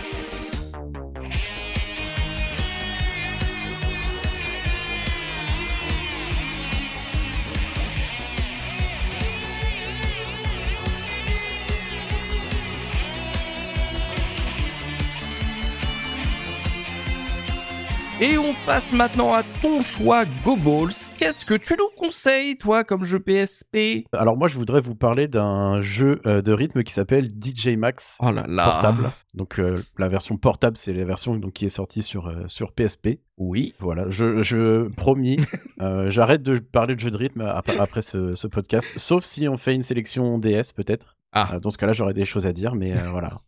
Mais tant qu'on parle de, de bons jeux de musique, moi, c'est- ça va pas dérangeant. Hein, Ah bon, on parlera toujours Parce de que bons c'est jeux c'est- vraiment ça, c'est- ça, ça fait partie des, des seuls titres de musique que je joue. moi. Ah, bah ça fait plaisir à entendre. Mais il y en a eu plusieurs des DJ Max portables, non? Ah, il y en a Oui, une très a eu beauté. plein. D'accord. Il y en a eu plein, plein. Ok, non, ça- en fait, euh, ça s'est arrêté. Attends, parce que bah, moi, j'y ai jamais joué euh, à cette série, mais je connais de nom. C'est une série qui euh, continue encore aujourd'hui ou pas? Moi, je En connais fait, pas il y a du un tout, en épisode, cas, hein. euh, ça, ça me dit rien. depuis tout à l'heure, Le le dernier pas de quoi on parle, mais Oui, c'est quoi comme jeu? Vas-y, pour ceux qui connaissent pas. Alors, DJ Max, c'est un jeu de, donc c'est un jeu de rythme, c'est pas du tout un jeu de DJ. hein. Euh, et euh, c'est développé par une boîte sud-coréenne qui s'appelle Pentavision. Ok. Et euh, c'est édité par une, une entreprise qui s'appelle NeoWiz Games. Euh, le premier jeu de la franchise, il est sorti en 2004, je crois, sur euh, PC, euh, Oh. sous le nom de DJ Max Online, et on pouvait y jouer que en Corée, au Japon et en Chine, il me semble. La vache. Et ensuite, il y avait plus d'une quinzaine de versions qui sont euh, sorties. Ah ouais, 15 Ah oui euh, sur euh, tout un tas de, de supports, principalement sur PSP, mais aussi sur euh, mobile, en arcade avec euh, DJ Max Technica, qui a ensuite été porté sur euh, PlayStation Vita. Ok. Donc il y a un épisode récent qui est sorti euh, entre, alors qui est sorti en 2017 sur PS4 et euh, en 2020 sur euh, PC, Steam et tout ça, Mhm. et sur Xbox One aussi, je crois, euh, qui s'appelle DJ Max Respect. Donc pour répondre à ta question, c'est encore un jeu qui vit aujourd'hui. Ok. Euh, à travers euh, donc DJ Max Respect, qui est un peu une version euh, Ultimate c'est un peu la version ultimate de, Mm. de DJ Max où tu as les musiques du 1, 2, 3, euh, enfin, tu as quasiment toutes les musiques euh, qui sont sorties sur, euh, sur tous les opus de, de DJ Max. D'accord. Alors pourquoi ce jeu? Bah parce que c'est bien. Parce que moi, je regarde, on, on est d'accord. Du coup, c'est un jeu de rythme avec, euh, on va dire, ver- enfin vertical avec euh, les touches qui descendent sur, euh, sur, on va dire, je sais pas comment on appelle ça d'ailleurs, le, le système Ouais. de, de chariot. Il y a un espèce de panneau vertical Mm. euh, qui prend à peu près un tiers de l'écran de la PSP, duquel tombent des notes de haut en bas, euh, qui sont représentées par des rectangles euh, aplatis. là. Mhm. Euh, en fait, si vous connaissez Beatmania, visualisez euh, Beatmania, et vous Ah allez ouais. voir que la comparaison avec Beatmania est tellement, euh, est tellement forte que, euh, que ça a pu avoir des répercussions après euh, pour la, la suite de, de ce, de ce jeu. Ouais. En bas de l'écran, il y a une ligne rouge. Euh, quand une note arrive sur la ligne rouge, vous appuyez sur la touche qui correspond et vous avez validé votre note. Ça joue la musique euh, en direct de, de la note que vous avez appuyée. Et, euh, et voilà, et le jeu va vous attribuer un, un score de précision qui va dépendre du timing avec lequel vous appuyez sur, euh, sur la note, qui va de 10, 90, 80, etc. jusqu'à 1%. Ouais. Et euh, bah voilà, à la fin de la musique, vous avez un score et vous êtes euh, extrêmement heureux. Mais euh, c'est à peu près tout. ça va être- m'a- Ouais, pas, pas, non, il n'y a pas que ça. mais- Euh, moi, a- j'ai plein de questions parce que du coup, moi, j'aime bien le fait que euh, bah, c'est un défilement vertical et que ils te permettent pas de jouer à la PSP euh, de manière verticale pour que ça prenne tout l'écran. Non. C'est ça, c'est dommage. Du coup, Bah, Et- c'est dommage, oui et non, parce que je pense qu'il n'y aurait pas eu euh, assez de touches pour, euh, Ouais. pour faire tout ce qu'il faut. pareil sur les touches justement, c'est que je vois beaucoup de touches en bas. Ça a l'air super dur. Ouais, alors justement, c'est ça qui est bien avec ce, ce jeu, c'est que c'est, contrairement à ce qu'on pourrait penser euh, à travers le... quand on parle de jeux musicaux en général, on imagine des jeux avec euh, des milliards de notes et tout, où il faut des centaines d'heures pour euh, maîtriser ce jeu-là. Moi, je vois Oui, Britney c'est le Spears euh, Dance Beat, hein, tu sais. euh. Oui, oui. Non, mais quand quoi, on parle de des jeux, meilleurs, quoi, voilà. dire, de jeux, de jeux de rythme un peu à la japonaise, on Ouais, ouais, bien sûr. où il y a un milliard de notes et tout, Mhm. oui, c'est Mhm. le cas de DJ Max, mais pour autant, c'est quand même un jeu qui est relativement accessible. Ah, Parce qu'il y a plusieurs modes de jeu qui vont en fait euh, représenter le nombre de touches qui seront disponibles ok. pour, euh, pour jouer. Donc il y a un mode 4 boutons qui est un peu le mode débutant. Mhm. Euh, ensuite il y a le mode 5 boutons, 6 boutons et 8 boutons. Ah, c'est progressif, c'est bien ça. Ouais, Carrément. donc c'est progressif. Et euh, même en mode 4 boutons, il y a des... En fait, en plus du, de la difficulté par bouton, euh, vous avez aussi plusieurs niveaux de difficulté pour, euh, pour chaque chanson, enfin pour la plupart des chansons, pas toutes, Ouais. euh, qui sont en- disponibles en normal, en hard ou en maximum. Ok. Toutes les chansons sont pas disponibles en hard ou en maximum, mais voilà, il y en a plein. Et donc, une chanson en maximum avec quatre boutons, ça peut être quelque chose qui est extrêmement dur à, à faire. Mhm. Mais pour autant, voilà, vous avez suffisamment de paramètres sur lesquels jouer pour bah, appréhender le jeu et progresser de manière linéaire, on va dire. D'accord. Donc il y a, pas mal d'accessibilité, il y a des tutos. Je, check hein, des, éléments de gameplay hein, pendant qu'on discute parce que je connais pas. Euh, Il y a un mode euh, histoire campagne ou alors c'est vraiment euh, tu lances arcade pur, tu choisis ta musique et tu et tu y vas? Il y a plusieurs modes de jeu. Donc, il y a un mode arcade où le jeu va vous proposer des chansons à faire. Enfin, va vous donner une sélection de chansons. Mhm. Vous allez devoir faire trois chansons à la suite. Et à la fin, euh, il va vous donner un score final avec un petit code que vous allez pouvoir entrer fièrement sur le site de, Ah. de, de- de DJ Max pour euh, entrer dans les leaderboards parce qu'il n'y a pas de mode online dans, dans ce jeu, malheureusement. D'accord. Euh, Il y a un mode multijoueur, mais uniquement jouable en ad hoc. Donc, c'est du 1 contre 1. Ok. Euh, Il y a un mode freestyle qui vous permet de jouer n'importe quelle chanson dans n'importe quel mode de difficulté. Je pense que c'est dans ce mode-là qu'on passe euh, le plus clair de notre temps, parce que voilà, ça, ça nous permet de jouer un petit peu euh, à la carte, quoi. Ouais, voilà, bien sûr. Et euh, il y a aussi un mode mission, dans lequel le jeu va vous offrir des, des défis à relever, avec des suites de chansons qui sont agrémentées de, de handicap ou d'objectifs, parfois les deux en même temps. Ok. Et euh, si vous arrivez à remporter le défi, vous allez débloquer des équipements. Des équipements. Ok. Alors ça, c'est une, une autre particularité de ce jeu-là, euh, qui fait que bah, il est finalement assez euh, accessible. Euh, c'est que vous allez pouvoir équiper des débloquer et équiper des équipements. Ouais.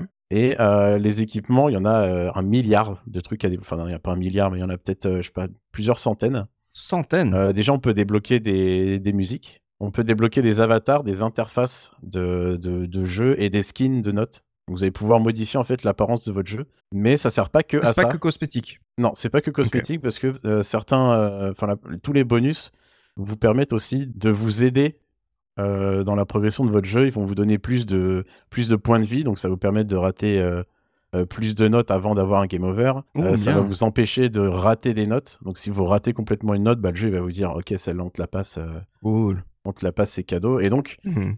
au fur et à mesure qu'on progresse dans le jeu, bah, on devient meilleur et on débloque aussi des équipements qui nous permettent de, de réussir des chansons de plus en plus difficiles. Et euh, donc je trouve que c'est assez, euh, c'est assez intéressant parce que ça permet de bah, de pas être trop frustré. Alors on, on va, on va être frustré, hein. For- forcément si on met des chansons trop difficiles avec 12 000 boutons, bah, on va galérer, on va être frustré. Mais ça permet quand même de- d'avoir une courbe d'apprentissage qui est un petit peu plus lisse par rapport à ce qu'on a habituellement dans les jeux de rythme Mm. euh, japonais C'est classiques. très roguelite comme idée. C'est que Exactement. Vas-y, euh, maintenant euh, tu as assez XP pour euh, te permettre d'avoir un petit avantage supplémentaire. Moi qui, qui aime beaucoup les jeux de rythme, mais qui suis nul aux jeux de rythme, je me fais défoncer par, par ma chérie. Euh, au jeu de rythme, c'est vrai que ce genre de d'aide, ça me permet de me dire, vas-y, je peux, je peux avancer et, et du coup euh, d'y rester. Et, et c'est très bonne idée de faire ça. C'est très très cool ça. Ouais, c'est pas mal. Je pense quand même que pour jouer, il faut avoir une certaine appétence pour les jeux de rythme un peu, euh, Hardcore. un peu hardcore. Mhm. Mais c'est vrai que si on veut, euh, si c'est notre premier jeu de rythme, je, je trouve que c'est une bonne, euh, c'est une bonne porte d'entrée en fait. C'est une bonne porte d'entrée pour les débutants et aussi pour les joueurs un peu plus avancés, Ça. parce que le jeu propose vraiment de, de gros challenges. Ça a l'air large, ouais, comme euh, spectre de facilité, d'accessibilité et après de difficulté en, en difficulté max. euh, ça a l'air, ça a l'air pas mal. De, ça a l'air de- d'avoir une gros, euh, grosse courbe de progression en fait euh, disponible. C'est pas que hardcore. En, hein. en mode normal, et en plus, il est, il est vraiment accessible. Moi, je Mhm. sais que je jouais pratiquement aucun jeu de rythme avant. Et moi, c'est un titre où j'ai passé ouais, des 200 ou 300 heures. euh, dessus. Ah, ça doit être un des seuls titres, euh, voilà, un seul jeu que je joue. Alors après, le truc, enfin, le truc, moi, c'est qu'il faut, faut que les musiques me plaisent en fait. C'est-à-dire que euh, je vais pas Mhm. faire une musique parce qu'il y a un score ou pas un truc. En fait, si la musique me plaît pas, m'emmène pas, je vais pas jouer. Et du coup, bah, euh, suivant le DJ Max, euh, moi personnellement, c'est le Hot Tunes. Celui-là, les trois quarts, c'est, elles sont tellement géniales qu'en fait, je joue juste pour réécouter les musiques en fait.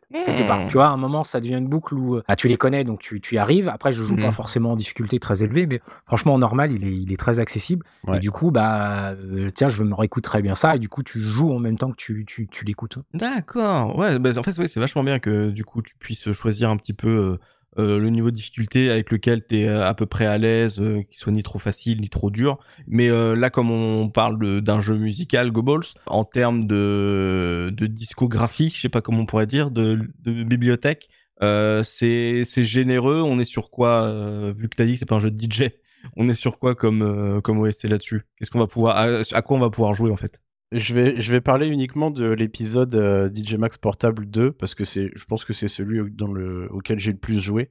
Ouais. Euh, dedans, il y a, je crois, une soixantaine, 60 ou 70 chansons, ce qui est quand même pas, c'est quand même pas mal Ouais, pour, pas un, mal. pour ouais. un jeu PSP. Alors les styles de musique, il y a vraiment un peu de tout. Des fois, il y a Ah. à boire et à manger. Il y a des trucs, euh, il y a des trucs un peu chelous. Mhm. Il y a des trucs qui sont très classiques, genre K-pop, électro, rock, rap, jungle.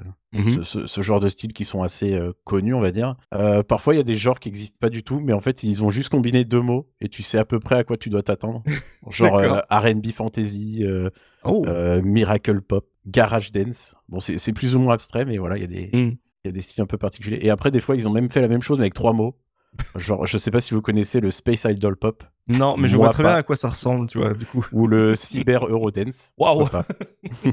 Et voilà, et donc euh, chaque euh, morceau est aussi accompagné de, de clips. C'est vrai que j'en ai pas parlé, mais il y, a Ah, un- il y a un- il y a un clip qui se joue en arrière-plan pendant qu'on joue. De quoi, un clip euh, live ou euh, une animation? C'est quoi? Il y a, y a de tout. C'est principalement de l'animation 2D. Euh, des fois, il y a des trucs en 3D, et des fois, il y a des, des fois, il y a des trucs euh, en, en live action. Alors, sur le portable 2, je sais pas, mais je sais que dans d'autres, oui.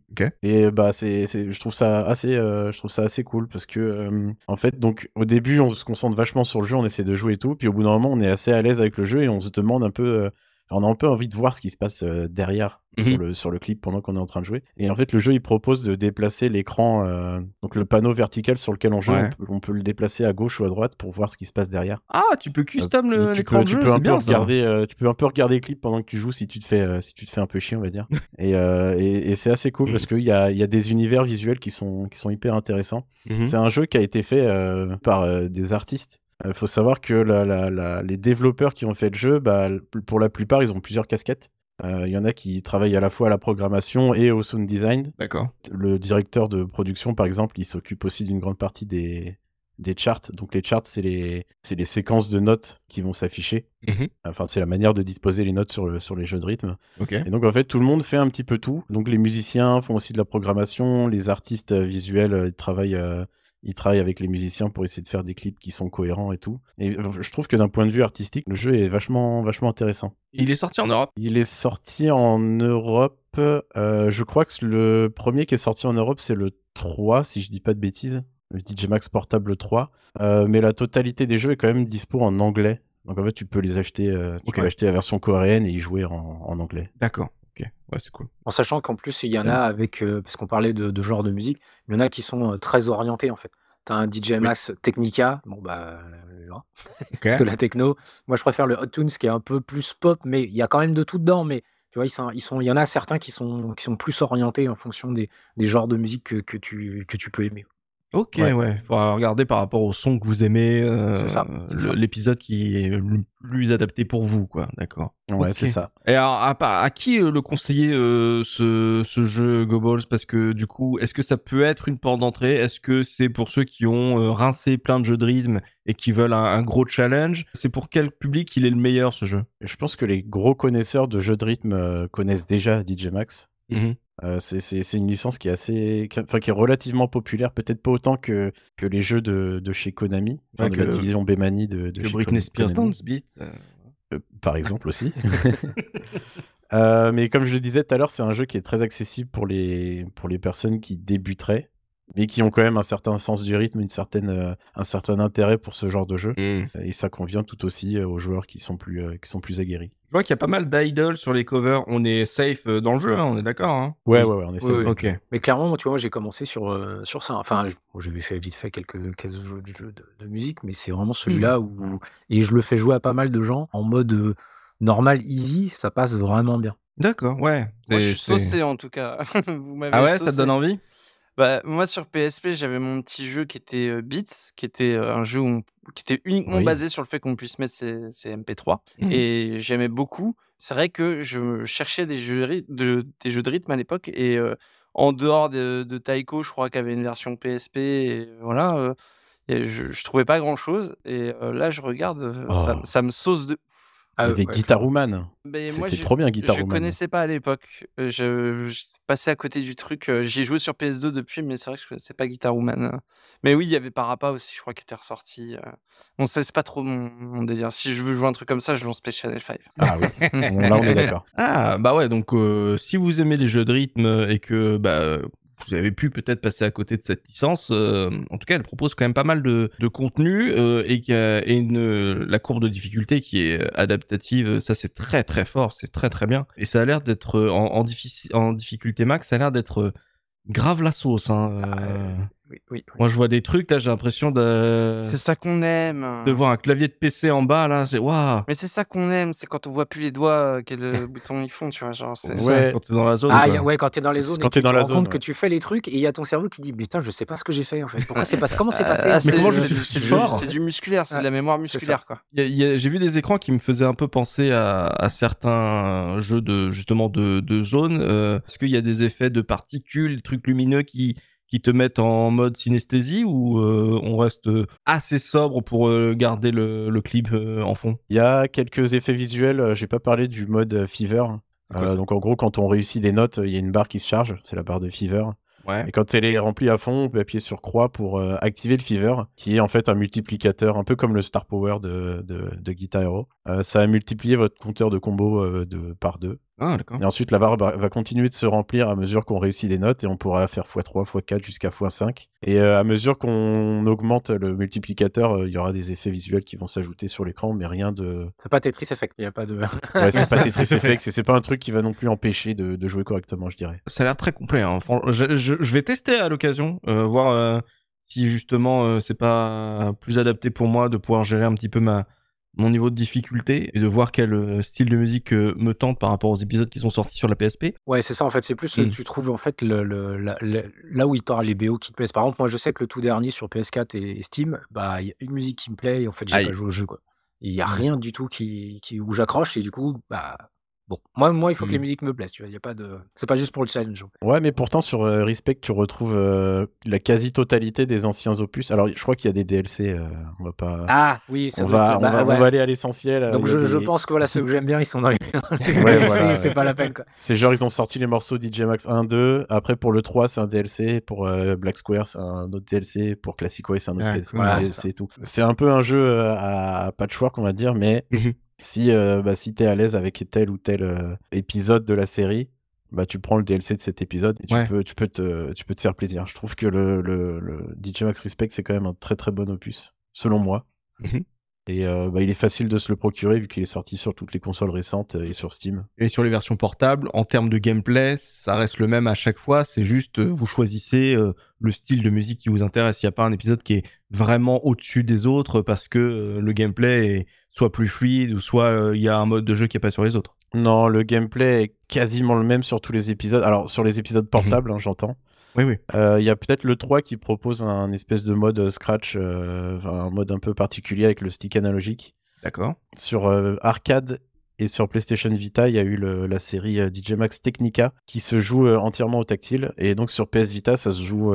alors il y a deux modes. Il y a le mode soit tout tactile avant, soit tactile avant plus tactile arrière. Oh bien, oh ça doit être bien ça. Ça, ça exploite le tactile arrière, c'est un peu déroutant. Euh, on aime, on n'aime pas. Moi j'aime bien, mais je trouve pas ça très, je trouve pas ça suffisamment précis.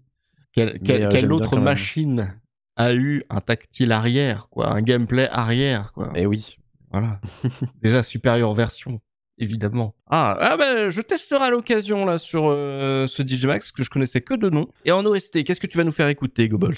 Euh, alors avant de parler de l'OST, je vais juste faire une- un petit aparté sur euh, ce qui aurait pu être la fin de, de la série DJ Max Portable. C'est en 2008, euh, Konami a décidé de, de faire un procès à Pentavision pour plagiat en fait. Parce que euh, ils considèrent que le jeu euh, se ressemble, ressemble trop à, à ce qu'ils ont fait sur euh, Beatmania. Ah Euh, en termes d'interface, en termes de quand j'appuie sur une touche, ça joue la musique. Ils ont réussi, enfin ils ont gagné le, le procès, Ouf. Konami. Aïe, aïe, aïe. Et en fait, Pentavision, alors de ce que j'ai lu, Pentavision doit payer des frais à Konami à chaque fois qu'ils vont, qu'ils vont sortir un jeu DJ Max.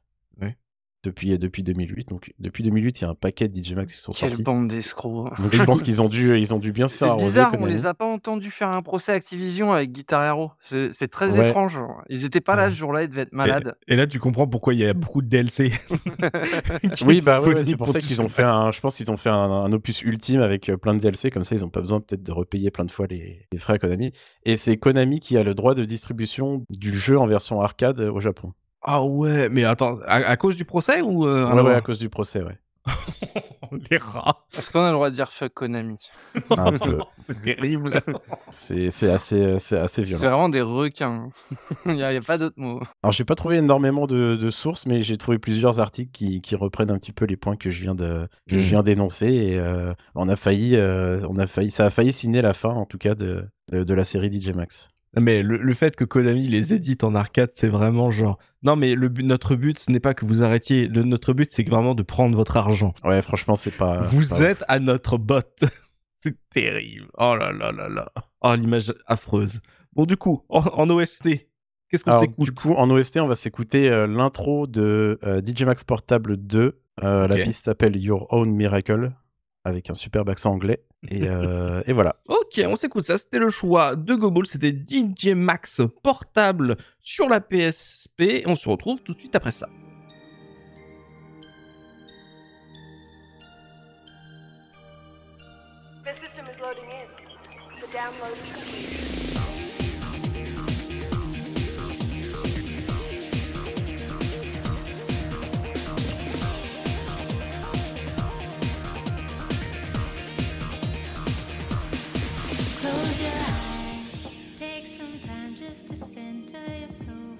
Be one with the sky. You can fly if you unfurl your wings to face the sun.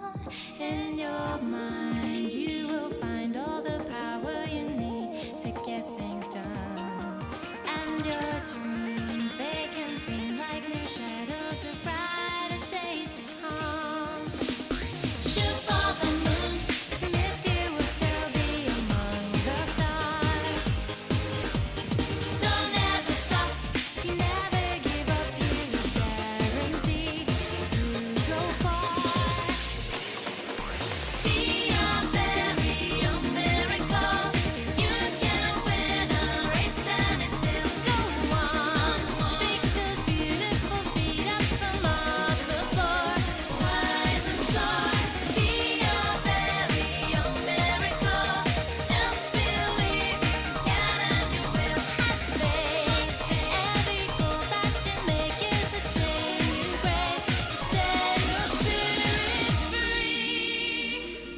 se retrouve en duplex et on va passer à ton choix, Woody, le choix de l'invité. Qu'est-ce que tu vas nous conseiller, toi, comme jeu PSP sur cette sélection Alors, le jeu que je vais vous conseiller aujourd'hui, moi, c'est Dissidia Duodecim Final Fantasy. Oui. Un jeu qu'on connaît, nous, euh, sous le nom de Dissidia 012, mais euh, ils ont décidé que ça se prononçait Duodecim, qui est le deuxième épisode euh, de la série Final Fantasy Dissidia, le jeu de baston euh, Mhm. de Final Fantasy, qui, a, qui est né sur PSP euh, en 2008. Voilà. Et celui-là est sorti en 2011. Il y a eu beaucoup de jeux euh, qui sont sortis en 2008 euh, notamment, mais c'est vrai que là on était sur une époque où la PSP commençait à envoyer vraiment du lourd en vrai, hein, parce que quand on voit les, dates de sortie, euh, c'était très fort. Alors moi j'ai jamais touché à, à Dissidia, j'avais testé les démos quand elles étaient sorties. Est-ce que tu peux nous rappeler à peu près, voilà, au jeu de combat de Final Fantasy, mais c'est quoi finalement comme jeu? Alors, euh, c'est euh, véritablement le gros exemple du jeu de combat de Final Fantasy qui est en, fin de compte un énorme jeu fan service où on va retrouver tous les héros, euh, tous nos héros préférés euh, de la saga Final Fantasy qui vont être euh, opposés à tous les grands méchants de la saga. Le premier jeu était sur le concept où on a un personnage principal par série, donc on va avoir le héros en fait principal de, de, chaque, de chaque jeu. On va avoir le, le Warrior of Light pour le 1, on va avoir Firion pour le 2, etc euh, Cloud pour le 7, Squall pour le 8. Donc tous ces joueurs, tous ces personnages-là vont être des personnages jouables, mais euh, les, le grand boss de chaque jeu va être également un personnage jouable du jeu, comme Sephiroth, comme euh, Mhm. le Cloud of Darkness de, de, de FF2, etc. D'accord. Donc euh, ça va être euh, une espèce d'énorme mashup comme ça, un petit peu comme euh, un Smash Bros quelque part, mais euh, uniquement dans le dans le monde de, de Final Fantasy. Ce qui est intéressant dans ce jeu-là, on va on va y venir juste après, c'est que bah c'est un jeu de combat, mais pas que.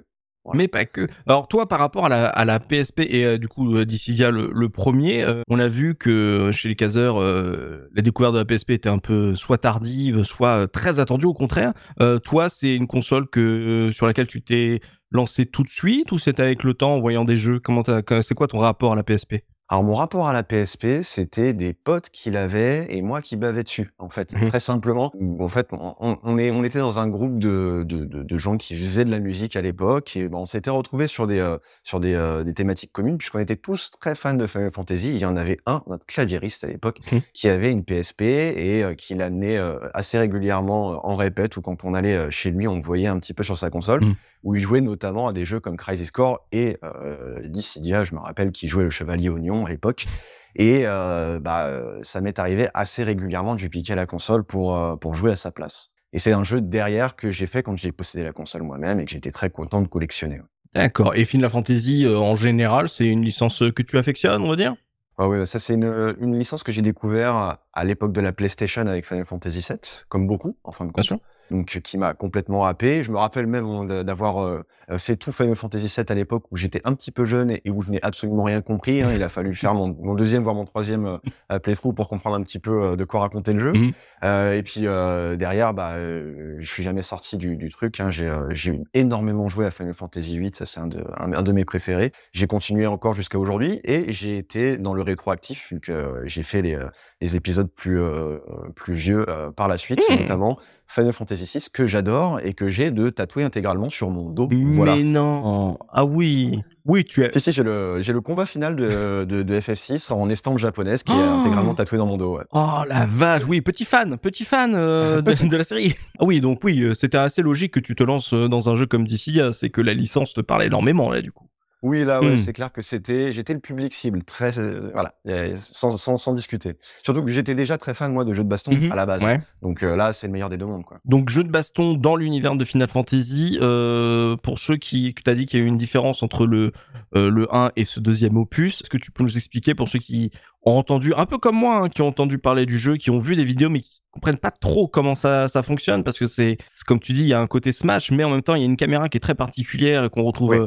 Pas vraiment dans les autres jeux de ce style. Euh, comment ça joue, quels sont l'intérêt, etc. Et la différence, euh, du coup, pour ceux peut-être qui auraient touché au premier épisode et pas aux deux? Alors, la grande particularité euh, de Dissidia, en termes en tant que jeu de baston, Mhm.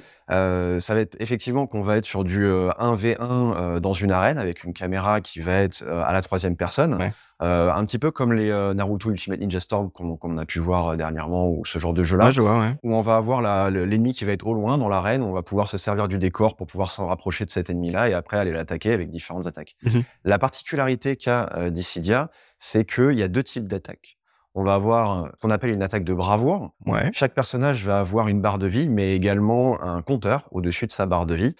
En faisant des attaques de bravoure, on va piquer du score de bravoure à son adversaire. Ok. Et plus notre score de bravoure à nous sera élevé, plus quand on va faire des attaques de HP, on va faire de dommages. Ok, donc là on est sur le truc qui est un peu proche d'un Smash, c'est ça? Euh, c'est un petit peu ça parce qu'en fin, en fin de compte, ouais, on va, euh, c'est c'est comme si on faisait monter une barre de pourcentage et qu'après on mettait un, une grosse attaque Mm. pour aller. Par contre, il y a pas de dans, dans Smash, il y a pas de, de différence entre euh, certaines attaques ou, ou d'autres. Chaque à chaque fois qu'on va tuer, ta- ta- toucher Mm. son personnage, on va lui infliger des pourcentages et quand les pourcentages sont suffisamment élevés, on a des attaques qui permettent de- d'envoyer loin.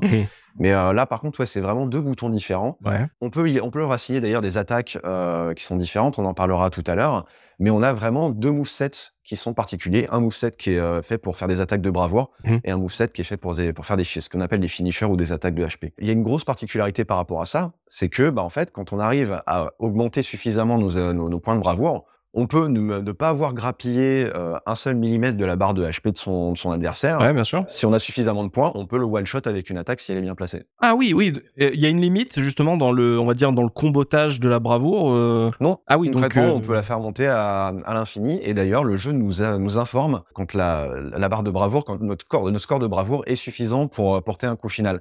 C'est-à-dire que le- la police va changer un petit peu, elle va être en gras, elle va être en bleu, voilà. Et il va y avoir un, un petit, un petit indicateur en haut à gauche qui va, qui va nous dire c'est bon, euh, vous pouvez en finir. Par contre, il faut réussir à euh, toucher son adversaire avec une attaque de HP et surtout à pas se faire euh, interrompre avec une, une de ses attaques à lui. Donc ça fout un coup de pression d'un seul coup quand tu sais que ton adversaire peut te one shot. Oui. Et est-ce que tu peux faire baisser justement ce- cette jauge de bravoure pour euh, bah, du coup casser on va dire le combotage? En faisant toi-même des attaques de bravoure sur ton adversaire. Ah d'accord, ok, c'est un jeu de tir à la corde là-dessus. Ouais, exactement. Trop bien. Ah oui. Exactement. Et euh, alors, tu me demandais à l'instant, euh, c'était quoi la différence entre, entre le, Le un et le deux, duodécime ouais. et, le, et le premier? Alors, il y a des personnages qui sont en plus. D'accord. Dans, euh, dans Final Fantasy euh, duodécime, on va avoir euh, le personnage de Final Fantasy XIII qui était sorti à l'époque, du coup Lightning. Oui, oui, bien sûr. Forcément, euh, sachant que là, on a eu le, la version Dissidia NT qui a vu venir Noctis, etc. Enfin, on Hmm. parlera. Bon, ce n'est pas rétro encore. Et puis même, j'ai été un petit peu déçu de ce- celui-là. On en parlera peut-être. Mais on a eu le droit également à Tifa, Kane ou des passages comme Laguna, par exemple. Oh, trop bien. Dans, dans, le, dans le 2, et- effectivement. Et un mode solo qui est gigantesque. Et ça, c'est une énorme particularité de Dissidia. Il va falloir vraiment qu'on qu'on en parle, justement. Ah, donc il n'y a pas mode de solo dans le 1. ah si, il y en a, il y en a un mode solo, mais le, le mode solo du 2 m'a beaucoup plus marqué. Et il y a une particularité, c'est que bah, en fait, le mode solo euh, se joue par euh, chapitre Mhm. dans Duodécime. On va avoir toute la partie euh, du ce qu'on appelle le 12e cycle. Je raconterai peut-être un petit peu les, quelle est l'histoire, parce que le mode solo, dans un jeu de baston, il y en a en principe pas énormément de l'histoire. Et là, elle est euh, quand même centrale par rapport au titre. Et euh, une fois qu'on aura terminé le scénario de, euh, de Duodécime, en Mhm. fait, il s'agit d'une préquelle au scénario du 1 qui est et qui est également dans le jeu. C'est-à-dire qu'on peut refaire une version euh, un poil remaniée du, euh, du scénario du 1 Ah ouais. euh, dès quand on a terminé celui du 2. Ouais. Trop bien ça. C'est gen- c'est généreux. Puisqu'en fait, oui, le, le, le, le- le 2 en fait raconte, euh, bah, il y a des personnages, des héros qui ont changé plus ou moins de camp dans le dans le dans le scénario du 1, on sait pas trop pourquoi, etc. Donc là, ça va amener un petit peu tout ça. Mhm. Et enfin, il y a un troisième scénario derrière qui nous permet de de de, de terminer un petit peu ce- tous tous ces arcs là et des- de, de combattre le, le grand méchant final qui est responsable d'un petit peu tout ce qui se passe. D'accord. Ah oui. non- Ah oui, mais donc genre même si on n'est pas for- forcément très friand du, du multi, c'est pas mal d'avoir son mode solo aussi. On peut personnaliser des personnages, euh, j'en j'en parlais aussi. On pouvait euh, soit on peut jouer avec plusieurs règles, notamment quand on jouait en versif, on pouvait jouer euh, avec des règles custom, avec nos personnages qu'on avait qu'on avait grindé en mode histoire et tout, avec notre propre set d'attaque et tout, ou sinon avec des personnages qui sont euh, voilà pré-tirés, censés être équilibrés. Voilà. Mhm. Mais oui, effectivement, si on si on n'est pas très fan de multi, Nomura disait euh, il y en a pour 60 heures de jeu en mode solo. Oh, oh, oh, ça fait beaucoup. Ah oui. C'est, c'est un, en fait, ils ont vraiment présenté ça comme un véritable RPG. D'accord. C'est-à-dire que euh, quand on commence le jeu, on a une cinématique en CGI qui nous présente l'histoire. Mmh. Euh, le jeu est intégralement doublé et il y a énormément de cutscenes in-engine où euh, on va euh, voir les, les personnages interagir entre eux et euh, faire avancer l'histoire. Et quand tu dis doublé, c'est en français? Non, doublé en anglais, Ah. par contre, c'est euh, sous-titré en français. Trop bien. Et entre ces différentes phases-là, on va avoir des world maps on Waouh. va pouvoir se balader, on va pouvoir discuter avec les personnages qui font partie de notre partie, enfin de notre groupe, Mhm. euh, aller chercher des trésors, euh, euh, explorer la carte et euh, avancer dans le, dans le système de jeu euh, du mode solo, qui est une espèce de système à damier. Euh, en fait, on va avoir des gateways entre les différentes zones. Quand on Mhm. va arriver sur une gateway, on va avoir un système à damier et on va euh, essayer d'atteindre la sortie en faisant soit le minimum ou le maximum de, de combats pour aller chercher des coffres sur le damier, etc. Ah mais c'est Donc il y a un petit vachement- côté stratégique là-dessus. C'est vachement complet hein, comme euh, aventure solo. C'est super complet, surtout qu'on Oui. joue tous les personnages qui, qui nous sont proposés par le jeu Mhm. et on les fait tous grinder parce qu'on démarre niveau 1, ça se présente comme un, comme un RPG. Mhm. On les a tous niveau 1 et en fait, au fur et à mesure où on va jouer, ben, on va débloquer euh, des compétences, on va débloquer des nouvelles attaques qu'on va assigner. euh, on va débloquer de l'équipement euh, qui va augmenter nos, nos, nos statistiques, des, des invocations qu'on pourra jouer pendant le jeu. Ouais, c'est vraiment un RPG complet. Il y a même un mode de contrôle de, de ton personnage en combat qui, qui s'appelle le mode RPG. D'accord. En fait, tu as un menu comme dans un euh, comme dans ton n'importe quel Final Fantasy Un tu vas pouvoir voilà euh, t'as pas vraiment d'ATB parce qu'en fait ça se joue ça se joue quand même en temps réel. D'accord. sauf que ton personnage va se diriger tout seul vers le va se diriger tout seul et va attaquer tout seul. Sauf que tu vas lui dire est-ce que tu veux que là tu attaques plutôt en bravoure? Mmh. est-ce que tu veux plutôt attaquer en HP ou est-ce que tu veux euh, te déplacer pour aller récupérer une jauge de super? Ou est-ce que tu veux plutôt te défendre? D'accord. euh, et ça va te prompter euh, des fois des petites commandes pour aller euh, partir à la, à, à la chasse de, de, de ton adversaire et tout.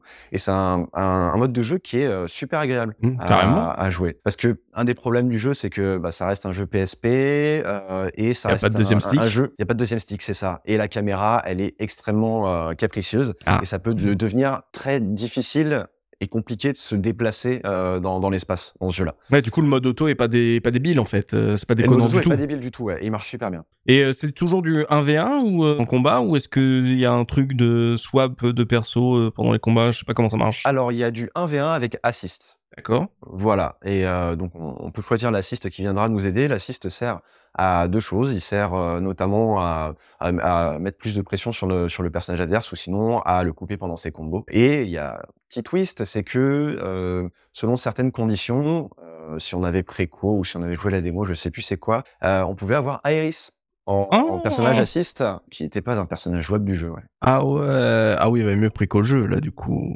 Je sais plus c'était quoi là. Je sais plus si j'ai pris les, les- en- ça en note de savoir quelles étaient les, les conditions pour avoir Aeris, mais voilà, il y avait ce genre de choses là. Bon après, euh, t'imagines bien qu'il y avait un milliard de, de, de DLC avec des costumes, euh, avec euh, des nouveaux stages. Il y avait euh, évidemment par exemple le costume de Advent Children pour Tifa, ou ce genre de choses.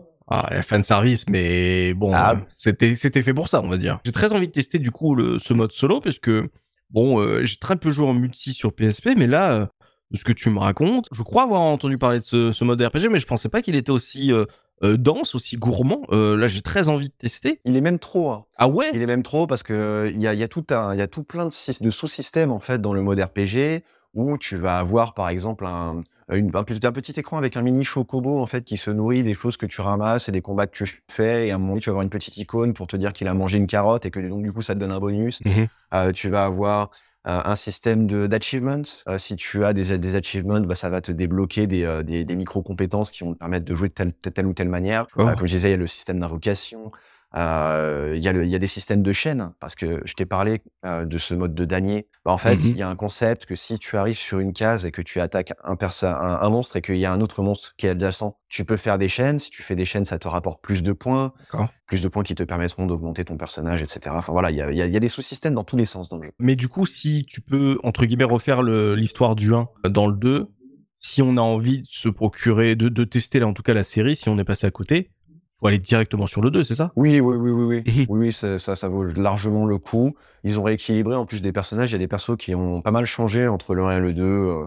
Euh, euh, parce que il faut savoir que chaque personnage, en plus, a- on a tout ce système de combat-là avec la- l'attaque bravoure qui est euh, le même pour tout le monde. Mais par contre, ils ont des, euh, des spécificités de gameplay qui, sont, euh, qui leur sont propres. D'accord. Par exemple, pour Lightning, à l'instar de Final Fantasy XIII, elle a un bouton qui lui permet de changer de paradigme, Ouais. ce qui va lui modifier son moveset. C'est-à-dire que si on passe en euh, ravageur, bah, on va faire des plutôt des attaques magiques euh, que des attaques euh, physiques. Mhm. Et on peut passer aussi en mode euh, soin, si par exemple on a envie de se, se rajouter du, euh, enfin de se remettre de la vie ou ce genre de choses-là. Euh, Van euh, de FF12, lui, il a un système où il peut swap d'armes. Il a différents types d'armes. Terra, ça attaque presque exclusivement avec de la magie. Donc voilà, c'est difficile de toucher avec Terra, mais quand elle touche, elle fait très très mal. J'allais dire, Lightning, ça lui fait pas bizarre d'être dans une arène. euh, elle est pas perdue parce que bon, elle est habituée au couloir. euh, Ça lui fait pas bizarre d'être dans un, dans un open world, d'explorer, c'est étrange. dit, ah, je suis perdu. Où est-ce qu'il faut que j'aille? La gauche, la droite, merde, j'ai des possibilités. Ah ouais, mais ah oui, donc non, c'est pas que fan service, c'est- c'est un bon jeu de combat aussi. Et en plus, il y a, il y a tout ce côté RPG, ce côté aventure et tout. Euh, techniquement, euh, ça vaut le coup pour de la PSP. euh, que Square Enix sur PSP, normalement, c'était plutôt joli. Ils envoyaient quand même du lourd. Est-ce que là, on est sur euh, un, un très bon jeu, un très beau jeu de la, P- la console? Je suis encore surpris aujourd'hui d'à quel point le jeu est beau. Alors, les, bah, les cinématiques CGI, c'est du CGI, etc., c'est du précalculé, ça reste euh, à couper le souffle encore aujourd'hui. D'accord. Euh, les, ciné les cinématiques in-engine qui racontent l'histoire sont encore très qualitatives. Ils ont réussi à faire en sorte que les, les personnages soient assez low poly pour euh, pour euh, fonctionner sur du euh, sur de la PSP, mais euh, ça ça va, c'est pas du personnage Minecraft quoi. Mhm. On les reconnaît, c'est propre parce qu'il y a quand même des personnages qui sont de base extrêmement beaux sur leurs jeux respectifs. Euh, on parlait de Lightning sur FF13, et ben là on la reconnaît. euh, elle est c'est elle est elle est elle est pas low cost quoi. Ouais, faut, faut, faut, faut- faut faire cohabiter les, les récents FF avec les anciens dans le même style graphique et tout. ça. Ce qui Mm. fait que, bah, du coup, on a des personnages des anciens FF qui sont complètement sublimés. Mhm, bien sûr. Euh, donc tous les personnages qu'on avait à l'époque bah, en sprite euh, sur, sur NES ou sur, Super NES, on a des, euh, des boss comme XDES de, de FF5 euh, que, qu'on n'avait jamais vu de cette qualité-là. Mhm. Et franchement, c'est, chouette. Et puis en plus, c'est vraiment très fanservice dans le sens où euh, c'est cool de voir ces personnages interagir ensemble, du genre euh, Kefka qui va euh, prendre un petit peu la tête à Kuja, euh, parce que Kuja, il, il est un petit peu dans FF9, il roule un petit peu des mécaniques. En fait, Kefka, lui, c'est un gros clown, donc il, Mhm. il lui met la pression pour que voilà, il, s'énerve et qu'il attaque les, les gentils, enfin ce genre de choses-là. et puis après, il y a d'autres trucs qui vont nous rappeler les, les RPG dont ils sont tirés. Il y a euh, une sous-histoire, par exemple, avec Kefka qui essaye de manipuler un petit peu Terra, Terra qui s'en prend un petit peu du coup à l'équipe des gentils, on ne sait pas trop pourquoi. D'accord. On a aussi, euh, par exemple, euh, euh, Kane qui va, qui, qui, qui va avoir un comportement qui va être à un moment donné euh, étonnant ou étrange. Et euh, Golbez qui va arriver derrière, un petit peu dans l'ombre, et qui va dire oui, plus ou moins moi qui tire les, euh, qui tire les ficelles. Et tu te dis bon, bah ok, je comprends, ça c'est une référence à FF4, tout ça. Donc c'est et tout ça sur des musiques réorchestrées euh, de tous les FF, que Mmh. ce soit sur les euh, sur les world maps ou en combat. Euh, et ça, c'est vraiment un plaisir par contre. Bah, restons Bah, sur la ouais. musique, du coup. euh, c'est que des réorchestrations. Est-ce qu'il y a des trucs un peu originaux que tu retrouves pas dans les, dans, dans les, dans les FF euh, Tu sais qui s'en occupe d'ailleurs? Oui, alors c'est euh, Takeharu Ishimoto Ouais. qui euh, s'occupe de la bande son de, de, de Duodecim. Et en fait, c'est quelqu'un qui, est, euh, qui est assez connu, hein, puisque bah, c'est la personne qui a composé les bandes son de The World, End- The World Ends With You, mais aussi de Crisis Core, mais Hmm. aussi de, de Burst by Sleep ou de Type 0, surtout de Type 0. Euh. Et donc, du coup, ouais, c'est clairement pas un Mickey, le Bobby. ouais, ouais. Et euh, c'est euh, majoritairement des réorchestrations, thèmes connus des euh, et l'OST compte plus de 70 titres. Oh, mais attends, ils sont entre tout ce que tu racontes plus OST, mais ils ont réussi à faire rentrer ça dans un UMD. Ouais. Ah ouais, mais c'est des malades. Ah, faut que je, faut Oh, que je lance le jeu pour savoir ça. D'accord. Euh, avant d'écouter la, la musique que tu, tu as voulu nous partager pour cette sélection, par rapport justement à, vu que c'est un jeu de combat, euh, si on n'est pas trop aficionados de ce style, euh, est-ce que c'est un truc, un jeu qui est plutôt fait pour les fans de jeux de combat ou est-ce qu'il est assez accessible pour les fans de FF qui aiment pas trop euh, se taper la gueule dans un jeu? Alors je pense qu'il est accessible pour les fans de FF qui euh, sont pas très à l'aise avec les jeux de combat. Ouais. Euh, si tant est que soit euh, ils ont envie de faire le mode traditionnel et que dans ces cas-là ils veulent euh, vraiment avoir la main mise sur, tout le, sur toute leur move list et dans ces, dans ces cas-là il faut s'investir un peu. Mhm. Par contre s'ils ont envie de se, se faire kiffer et qu'ils jouent en mode RPG, là complètement quoi. Ah, Par oui. contre, au contraire, si on est fan de jeux de baston, ça peut être extrêmement déroutant. Parce que Ouais. là, euh, tout ce qu'on sait des jeux de baston, on doit quasiment le foutre à la poubelle parce qu'en termes de Hmm. timing, ça n'a absolument rien à voir. Les personnages sont très flottaux. Ça, on, ça se joue beaucoup dans les airs. Euh, on doit des mouvements qui sont très étranges. On doit mon- monter sur, grimper sur des murs, faire des slides contre des, euh, des espèces de rails d'énergie, etc. Aller au milieu de la map pour aller chercher une, une cellule d'énergie pour balancer sa super et tout. Oui. C'est très bizarre. Et surtout qu'à l'époque, des arena fighters comme ça, il n'y en avait pas 50, quoi. Ah oui, Ah oui. ça. Mais moi, j'avais souvenir de. C'était quoi? C'était Power Stone sur Dreamcast qui, était, Ah qui oui, sortait un petit peu du lot, mais qui avait une, une caméra justement qui était beaucoup plus euh, pratique pour ce genre de jeu. Alors que là, comme tu dis, c'est vraiment une caméra derrière le personnage, donc il, il faut la gérer sur une console qui n'a pas de deuxième stick. Il n'y a pas de deuxième stick. Donc euh, ça, tu ça sais comment elle gère la caméra? C'est les, quoi, Euh, Tu boutons peux la replacer avec, le, avec la croix directionnelle. Donc, faut que tu lâches ton stick pour pouvoir aller euh, replacer ta croix. Ah, c'est au même, c'est du même côté. Aïe aïe aïe. ouais, ah ouais. Ah dur. Ah oui, ah oui, donc c'est pas bête du tout le mode RPG, enfin le mode automatique.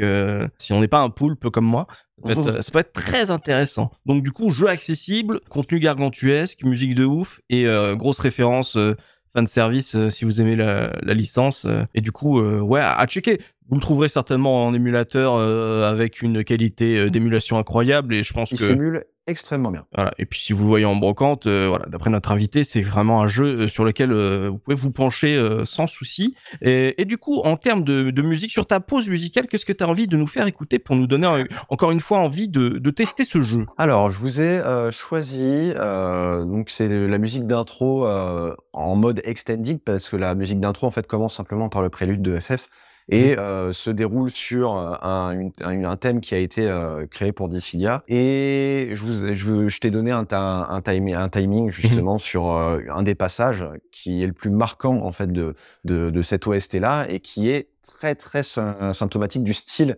euh, de, de musique euh, de Takeharu Ishimoto. Et donc on- c'est un morceau qui s'appelle le, le Final Trailer, en gros, puisque c'était le morceau qui a été utilisé pour le trailer final du jeu. Et pourquoi je vous ai choisi ce morceau-là? Puisque euh, moi je suis aussi un énorme fan de Theatrhythm Final Fantasy. Hein, bah, ça fait un petit tie-in avec Mm. euh, un des jeux dont, dont, dont- dont on va parler le podcast aujourd'hui, puisque c'est un jeu de rythme. Ce, donc sur Tetrism euh, Final Barline, le, le jeu de rythme de Final Fantasy qui est sorti récemment sur Switch, un des premiers thèmes que l'on fait de Dissidia du haut de Sims, c'est justement cet extrait-là que je vous ai choisi. Et c'est du caviar. C'est extrêmement épique et j'aime énormément ce thème. Voilà. D'accord, Ouais. donc on va s'écouter euh, cette euh, portion de l'intro de d'ici Adio des Sims. C'était le choix de notre invité. Merci à toi, euh, Woody. On se retrouvera sur la conclusion et on s'écoute ça tout de suite.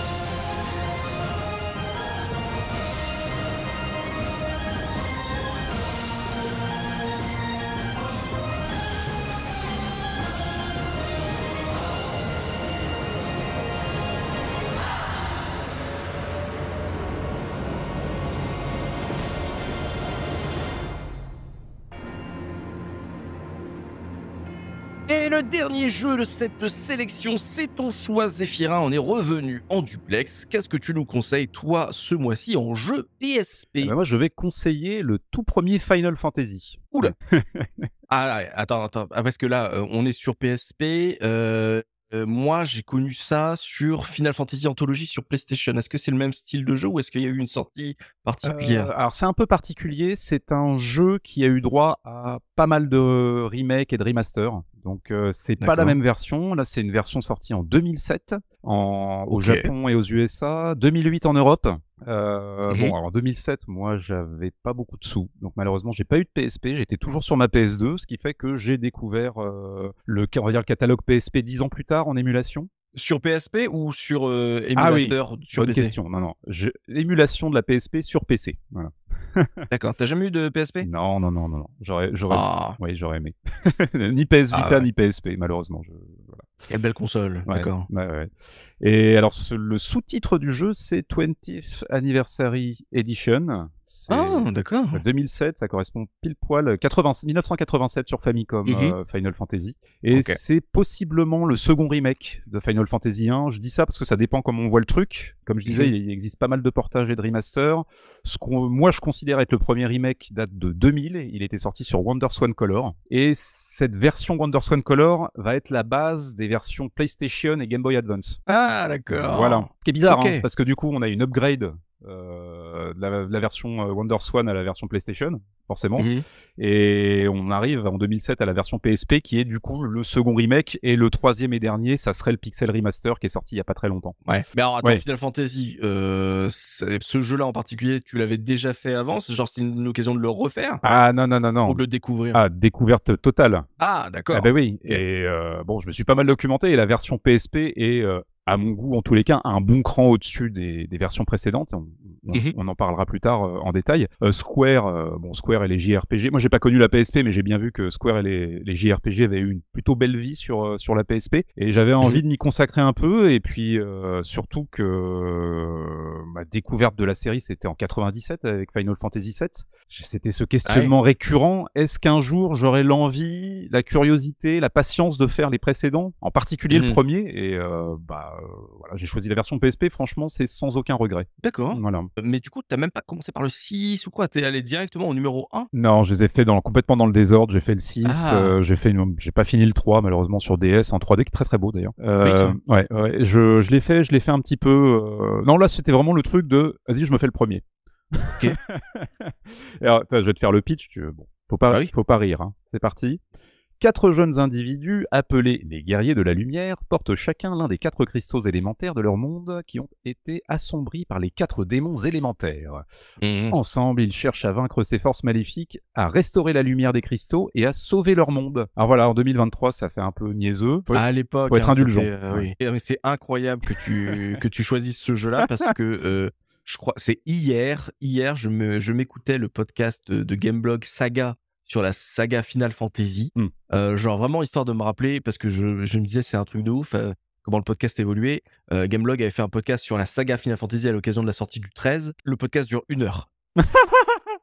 et j'ai trouvé ça fou. Et du coup, j'ai écouté le début et il parlait du 1 et alors du coup bah, je suis très au fait euh, du coup de cet épisode ça m'a rappelé euh, beaucoup de souvenirs parce que je l'ai lancé pareil pour la culture je l'ai jamais terminé Oui. ça, ça- c'est vrai que bon quand t'es passé aux, aux autres et que t'as découvert euh, ceux qui suivent c'est un peu euh, archaïque Oui. mais euh, pour l'époque quand il y avait que Dragon Quest qui menait la baraque au Japon ou Ultima en Occident, Mhm. ça aurait été, on, on se souvient tous de l'anecdote que ça s'appelle Final Fantasy parce que c'était vraiment le dernier sursaut de Square euh, pour voir s'ils allaient pas crever ou quoi. Donc Euh, euh, ça- a été. euh, Ah, Sakaguchi a débunké depuis. Hein, cette, euh, Ah ouais? c'est une fausse. ouais, ouais, c'est une réécriture. En fait, ça s'appelait. pour flex un peu? Ouais, ça s'appelait Fighting Fantasy. Il voulait que ça, ça, en fait, il voulait les initiales FF pour que ce soit rapide et facile à citer. Ça aurait pu être Hmm. n'importe quel mot, en fait. Ça aurait pu être Final, comme ça aurait pu être autre chose. Ouais, il a un peu cassé le, le mythe. Maintenant qu'il ne Ouais. fait plus partie de la team, Ouais, ils s'en maintenant qu'il est plus corpo, il balance. C'est un Ouais. peu comme, les, comme Capcom avec non non, on s'est pas inspiré d'Alone in the Dark euh, Ouais, et puis. pour euh, RE. Ah bah voilà, voilà. Et puis en plus, apparemment, il était considéré comme euh, comme un despote chez Square. Personne voulait travailler avec lui, quoi. Il était horrible, Sakaguchi. Puis bah malheureusement le succès fait que on peut pas te virer. Ah non, ah bah non, non, non, non, non. Et puis en plus, il faisait du bon boulot. Maintenant, humainement, Voilà. apparemment, c'était compliqué. Mais bon, ça c'est une autre histoire. Oh d'accord, donc euh, d'accord, première info. euh, les, les infos de Game Ah, l'ambiance sont, de sont- merde. sont, sont dépassées, c'est bien. Comment j'ai pourri l'ambiance d'un coup. Non, c'est. Donc scénario, on va dire euh, basique Ouais. euh, quand on regarde aujourd'hui, mais euh, sur de la NES à l'époque. Oh, euh, bah, j'y reviendrai un peu plus tard. Je vais pas le, je vais pas du tout le spoiler, mais je dirais ce que j'en pense. Moi, j'ai bien aimé, concrètement. D'accord. Euh, alors, je vais rapidement parler des mécaniques. En même temps, euh, je vais pas y passer beaucoup de temps parce que c'est un JRPG. C'est un des premiers, donc c'est les aspects habituels. Hein, world, world map avec combat au, temps- au tour par tour, en aléatoire, euh, visite de village, visite de donjon, déplacement en véhicule, gain d'expérience et amélioration d'équipement. euh, Des véhicules quand même, hein. Oui, en véhicule, Et, ouais, ouais. ouais, c'est quand même pas mal ça. Ça fait, c'est un des trucs qui est là depuis le départ et qui a jamais bougé. Hein. Tu obtiens un Mhm. canoë, un bateau, un véhicule volant, c'est euh, c'est le, c'est devenu extrêmement le ordinaire, début, mais c'est Mhm. effectivement c'est un truc qui a dû euh, qui a dû être une, une belle, euh, enfin pour ceux qui ont découvert la série à l'époque avec ça, ça a dû être une belle surprise de pouvoir évoluer dans le dans la world map avec tous ces avec tous ces engins. Alors le truc c'est qu'on y, fax- on y façonne quatre personnages qui n'ont pas de nom, pas de personnalité prédéfinie. C'est assez Ah. particulier. En plus de ça, il y a le système des jobs dès le premier épisode. Pour les quatre personnages, tu choisis, tu choisis un job parmi six guerrier, moine, voleur, mage blanc, mage noir et mage rouge. D'accord. Et en plus, l'évolution des jobs, passer à un certain stade de l'histoire, c'est-à-dire que tu as une promotion à un moment donné, ça c'était euh, assez surprenant et bienvenu. Par exemple, Mhm. le, le voleur, Vraiment. le voleur devient un ninja. C'est un truc qu'on va retrouver très souvent dans le Bah oui, 3, c'est ça. dans le 5. Final Fantasy Tactics va être basé sur le système de job. Totalement. Donc euh, ça vient vraiment des tréfonds de l'histoire de la série. Mhm. Et comme c'est un remake qui est basé sur un autre remake et des portages, t'as beaucoup d'aspects qui ont changé pour correspondre, on va dire, au modèle des Final Fantasy les plus récents. C'est-à-dire que le jeu est plus facile, il est plus confortable, t'as beaucoup de modifications dans les menus, il y a des bugs qui ont été corrigés, les dialogues sont plus longs aussi parce que les, les fenêtres de dialogue, t'imagines, sur Famicom étaient euh, extrêmement restreintes. Donc euh, le, à un moment donné, le script a été refait, je crois, pour la version Game Boy Advance et donc la version C'est euh, full anglais, il n'y a pas une version française? Euh, qui est officielle? Attends, je suis en train d'essayer de me souvenir si je l'ai fait en français ou en. Je crois que je l'ai fait en anglais. Je crois pas qu'il y ait une version française. Ah, ah, si, peut-être sur iOS, parce que la version PSP a Ah. été portée ensuite sur mobile. Elle est très moche. Hein. C'est, euh, faut éviter. Ouais, hein. oui, oui, le, le texte euh, des versions iOS des Final Fantasy, c'est vraiment. Mais même visuellement, c'est horrible, quoi. Euh, Ouais. le- bah oui, le pixel, euh, le, le pixel est tout flouté. T'as une version Ah oui. 3DS aussi, de la version PSP qui est pas terrible et qui est uniquement disponible en japonais. Donc euh, comme ça, c'est réglé. Ok, voilà. voilà, donc en gros, tu as, donc, t'as ce, t'as ce, cette réécriture euh, des dialogues qui est, qui est, qui est plutôt bienvenue. Euh, Mhm. Tu as des ajouts de consommables qui n'existaient pas au début. Par exemple, la queue de phénix n'existait pas. Ah bon? Euh, ouais, c'était dur. Hein. Il y a des- Ah ouais. ouais, ouais, ouais. Donc si ton personnage mourait dans le combat, bah continue Il et fallait retourner dans un doigts, village, euh, ou faire une tente ou je sais pas quoi. Enfin, c'était ouais, c'était un peu Les- chaud. ouais, aller à l'église là pour les Tu- les resave. Voilà, il comme avait ça. pas moyen de ressusciter. Alors, ah, peut-être qu'il y avait une magie euh, de rés- résurrection Ah. sur la fin, je sais pas, mais Y euh, pas d'objet. t'avais pas d'objet qui te ressuscitait en plein combat. Donc voilà, c'est euh, un- une, une autre époque. Et il a un Mhm. système de magie. Alors c'était un vieux système à base d'apprentissage et de charge. C'est un truc qui était euh, inspiré, alors, parmi d'autres trucs, de Donjons et Dragons.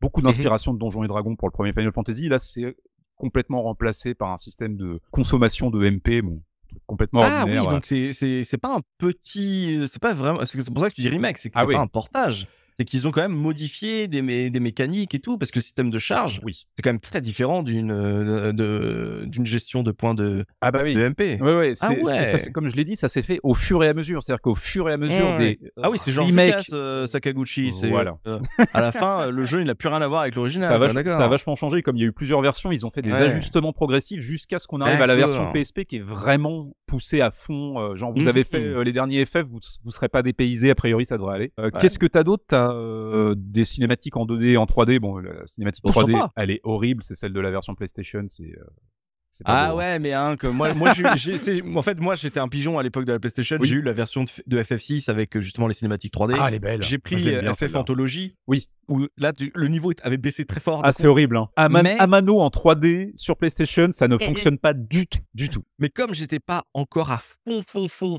dans le- l'émulation Oui. à cette époque-là, Mm. et que j'aimais bien avoir mes jeux euh, Sur Final console, ouais. Fantasy Mm. euh, en physique, tu vois, c'était, euh, j'avais une PlayStation pucée, mais par contre, je tenais à, avoir Ah mes oui. jeux fi- Final Fantasy euh, euh, 9, Ouais, tu vois, avec ouais, ouais. euh, vraiment la boîte et tout. T'as la version Euh, US, c'est ça, de, de Chronicles Non, non, il était sorti. euh, Ah oui, oui, Il était sorti en Europe, hein, non, non, mais il était en anglais. Mais le, le simple fait qu'il y ait des cinématiques, je me disais, ah, ils ont quand même bien bossé. mais parce que je ne connaissais pas la version d'origine et tout. Ouais. J'avais besoin de, de, de rentabiliser mes sous. Ouais, alors je crois qu'ils avaient pas le choix. hein. Il fallait mettre une cinématique. C'était une marque de fabrique Square, quoi. Les, les- c'était pas un vrai, c'était pas des vrais remakes, quoi. Bah, encore une fois, sur C'est des PlayStation. portages avec non, non, sur, sur. PlayStation, c'était vraiment un, la version upgradée du premier remake, donc de la version WonderSwan. Mais c'est vrai que les mécaniques de, de jeu de la version PlayStation sont beaucoup plus proches du jeu original que les versions GBA et, euh, et PSP. D'accord. Ouais, donc, si tu y as joué, toi, tu as joué à un jeu qui était plus proche de la, de la version originale euh, sur Famicom et, et MSX2, parce qu'on a tendance à l'oublier, mais ce Mhm. jeu a existé sur, euh, sur MSX2. C'est un assez joli euh, jeu de l'époque, d'ailleurs. Et tu as, alors je vais, je vais, je vais abréger, mais tu as aussi des, des donjons bonus. Il y, a du- il y a du endgame assez ouf. Tu as quatre donjons bonus sur GBA qui ont été réadaptés sur la version PSP où tu affrontes des boss des Final Fantasy 3, 4, 5 et 6, si je ne me trompe pas. Et tu as The. The Labyrinth of Time, qui est un donjon inédit qui n'existe que sur PSP, qui est extrêmement difficile, mais c'est faisable. C'est assez excellent comme, euh, comme, euh, comme ajout, euh, donc Mhm. pour les plus courageux. Alors, dans ce jeu, il n'y a pas de Mog, il n'y a pas de Chocobo, il n'y a pas d'invocation, tout ça, ça va venir plus tard dans la série. Par contre, tu as Bahamut. Oui. Euh, voilà, il est déjà là dès le départ. Et Sid. Sid est évoqué, c'est un personnage qui existe, qu'on ne rencontre pas. Et voilà, donc il y a vraiment des. Les, les trucs qu'on retrouve encore aujourd'hui dans Final Fantasy étaient déjà là. Oui, le thème, dès le début, par exemple, le thème, thème. je sais plus comment ça s'appelle, le Crystal Theme, Oui, tout ça à fait. Le thème, les, les deux Mm. principaux thèmes de Final Fantasy sont déjà présents. ouais. Et tu as pas mal d'éléments de FF1 qu'on va retrouver dans FF9. Ah bon? Ah oui, oui, oui. oui, oui. Bah, je- pour ceux qui n'ont pas fait FF1 ou l'autre ou les deux, je dis rien.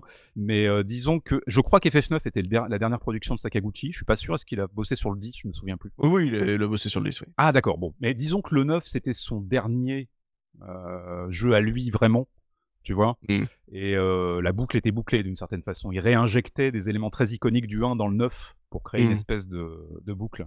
Enfin, c'est comme ça que je le vois en tous les cas, après avoir fait le 20. Je finirais sur pourquoi je l'ai sélectionné. Bah en fait, comme je disais dans ma session de découverte des jeux PSP, donc c'était en 2018 par là, euh, les jeux Square me faisaient de l'œil. Euh, J'avais envie de découvrir les premiers épisodes et bon, il y a plusieurs choses qui m'ont qui m'ont euh, décidé. Les mécaniques plus modernes, on en a parlé avant. La bande son qui est issue de la version PlayStation, vraiment très chouette. Et les, Mm. et les graphismes, c'est littéralement un fantasme 16 bits haute définition. Je sais pas du tout à quoi ça ressemble sur PSP, mais sur un écran PC, le pixel est apparent. Et puis, on est d'accord que même, même en émulation PC, c'est qu'en fait, le format euh, de l'écran PSP est, est- est maintenu. Donc, c'est oui. un format qui est pas vraiment 16 neuvième, qui est un peu, qui est un peu plus élancé. Je sais pas combien il est, euh, c'est quoi le, le ratio de, de, de cet écran. Mais même si tu l'as pas en portable, il y a quand même le, le, le format très spécifique Oui. de la PSP qui change beaucoup, euh, surtout sur des, des portages de vieux jeux. Quoi. Mais oui, oui, oui. Enfin, moi, je, la- je ne la connais que en console de salon, entre guillemets, via l'émulation. Mhm, c'est parfait. C'est exactement le format de mon écran. Les, là, dans le jeu, les sprites et les décors, c'est absolument sublime. Les animations des, des héros sont ultra dynamiques. Les sprites des ennemis sont incroyables. Enfin, ensuite, c'est Mhm. une histoire de goût, mais pour moi, les, les, les plus beaux remakes 2D de FF1, 2 et 4, parce qu'il y en a eu trois Ouais. sur PSP, c'est les versions PSP. Elles sont toutes sur le modèle du 1, en fait. À titre d'exemple, la collection Pixel Remaster, elle m'intéresse pas. Du tout, quoi. C'est, euh, Ah ouais ah bah c'est pas beau quoi. Enfin c'est euh, moi j'aurais voulu qu'ils fassent des remakes PSP du 3, du 5 et du 6 pour qu'on ait toute la collection. Bah, c'est Ah oui. incom- c'est incomparable. Enfin re- regardez, jetez un œil, faites des comparaisons de, de, de, de screen des versions Pixel Remaster et des versions PSP. C'est euh, deux mondes complètement différents. Ensuite, si tu veux Mhm. retrouver quelque chose de plus proche des jeux originaux, la version Pixel Remaster pourra peut-être te séduire. Moi, je voulais un truc vraiment, comme je l'ai dit, fantasme 16 bits quoi. Et Mhm, c'est ce ouais. qu'a proposé la version euh, la version PSP. Bon, D'accord. Ah oui. alors, je voulais revenir sur l'histoire. euh, parce que pour moi, c'est vraiment l'aspect le plus important dans un RPG. Est-ce que, Ouais. premier Final Fantasy, il y a quelque chose à proposer quand on a roulé sa bosse, on va dire, sur des RPG du 21e siècle? Pas faux. Euh, Genre au-delà de la culture, quoi. ah oui. Pour répondre, je dirais que j'ai fait des RPG 16-32 bits absolument abominables en termes d'écriture, genre les pires clichés, aucune inventivité. En sachant qu'il s'agit d'un, en plus d'un des premiers euh, RPG japonais, FF1 est franchement satisfaisant et c'est une vraie bonne surprise. Moi, je m'attendais à être déçu, en fait, et j'ai été euh, ravi par le récit. Genre euh, quoi? Parce que euh, c'est la simplicité, ça va à l'essentiel. euh, Qu'est-ce qui, quel- quel a été pour toi l'argument qui t'est dit, bah même même malgré euh, le temps passé, les, les successeurs, Ouais. euh, j'aime bien. Euh, et bah parce que je vous ai sorti le pitch tout à l'heure, ça a l'air complètement naze et en fait non. Il y a une histoire de boucle temporelle assez ouf. Euh, les, le- les méchants sont super charismatiques, en particulier en particulier Garland, euh, qui est un Mhm. personnage qu'on rencontre dès le début du jeu, qui est le on va dire le personnage clé de l'histoire. Non, c'est vraiment je, je je comprends après avoir fini le jeu, je comprends parfaitement pourquoi la série est devenue un classique instantané et une référence d'un point de vue qualitatif au Japon. C'est vrai, Mhm. clairement Final Fantasy en 1987, il a pas euh, volé son succès. C'est non seulement c'est novateur, mais en plus de ça, c'est vraiment très bon. Après, je mettrai un mais, c'est que il faut un mini, être un minimum indulgent et savoir se remettre dans un certain contexte, parce que on va dire que des joueurs avec un profil qui serait moins conciliant que le mien pourraient le trouver un peu fade. Donc tout dépend comme où est-ce que vous vous situez euh, par rapport à ça. Au-delà de l'émulation, euh, si on a des auditeurs justement qui ont trouvé une PSP pas chère, euh, qui ont envie de, du coup de, de tester les jeux qu'on leur propose euh, dans cette euh, dans cette émission, est-ce que tu sais si aujourd'hui c'est un peu galère à le trouver parce que bon c'est une licence un peu culte, donc euh, est-ce que ça cote euh, beaucoup ou est-ce que c'est euh, assez abordable ce genre de jeu? Eh ben, j'ai pas cherché longtemps et il a pas l'air bien difficile Oh. à trouver. Je l'ai vu à 15 15 euros d'occasion en PSP Essentials, tu sais, les, les discounts PSP, là, les ressorties. D'accord Et à 42 euros neuf. Oh bah ça va que je... 2007, il y a des jeux PS2 qui coûtent 4 fois ce prix-là. Bah oui. Donc, euh, C'est bizarre. bon, oui, je comprends pas. Je sais pas si c'est. euh, J'ai regardé, c'est pareil pour les autres. hein. FF2 PSP, FF4 PSP, pas bien cher. pas s'en on va pas s'en abordable. plaindre, c'est sûr. Encore abordable maintenant, j'ai envie de dire, ça pourrait changer dans les mois ou les années à venir. hein. Oui, comme tout, mais en Comme tout. Bon, si en neuf, ça, ça dépasse pas 50 balles, c'est vrai que euh, C'est pas mal. ouais, ça peut être, ça peut être trouvable euh, encore en dessous. Il y a moyen de faire une affaire. si je collectionnais les Final Fantasy et que j'avais une PSP, je serais pas contre un, un FF1 de cette qualité à 40, à 40 euros. ouais. Oui, voilà, c'est ça. Totalement. Mm. D'accord. Ah ouais, ah ouais, je m'attendais à ce que ça monte beaucoup plus en vrai. Moi aussi. Ah oui. aussi, ouais. Et, et pour toi, c'est euh, de toutes les versions du coup de Final Fantasy 1, c'est celle que tu recommandes le plus?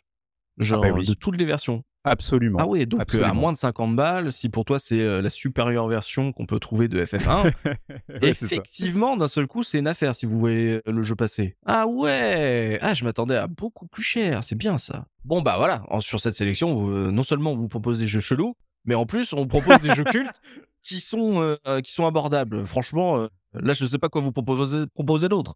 Dire, euh, si ça se trouve, vous, vous- vous trouvez des, cons- des PSP euh, beaucoup plus chers ou beaucoup moins chers. Je, je sais même plus combien coûte la PSP aujourd'hui. Je veux pas le savoir, ça me ferait peur. Ça me ferait mal au J'ai cœur. gardé, hein, j'ai gardé la mienne. Waouh, J'ai j'ai bien fait. Hein. Voilà. absolument. Ok, donc FF1 facile à trouver. Et euh, du coup, en termes de musique, est-ce qu'il y a eu du changement par rapport à la version originale? Est-ce qu'ils se sont fait un petit retravail de l'OST Euh, Est-ce qu'on est resté dans les classiques? Qu'est-ce qu'ils proposent dans ce remake? Et ils ont rien foutu. Non, c'est pas. Ah, putain, il me fait Non, peur. c'est pas ça. Si, si, si, non, non, ils ont, enfin, ils ont rien fait parce qu'en fait, la, la version PSP profite de la bande son de la version PlayStation. Ça devient Rotor. hein. Ok. Voilà, donc c'est. Donc la version CD, quoi. Ouais, avec des morceaux en plus parce qu'il y a les, il y a les donjons bonus et tout ça. Ah, Mais en ouais. gros, ça c'est une, euh, ce sont des arrangements donc de la version PS1 qu'on peut trouver dans une compilation qui s'appelle Final Fantasy and Final Fantasy II Original Soundtrack qui est sorti en 2002. Ok. Tout est réarrangé par Uematsu sur le sur FF1. C'est pas le cas de FF2. Donc Ah c'est bon une compilation où on a les. Oui, c'est quelqu'un d'autre qui sait, mais c'est très très bien aussi. C'est absolument parfait. Ils se sont partagés le, le, le travail sur les deux jeux. Les compositions originales de FF1 sont de toute façon de très grande qualité. Faut noter qu'il y en a très peu.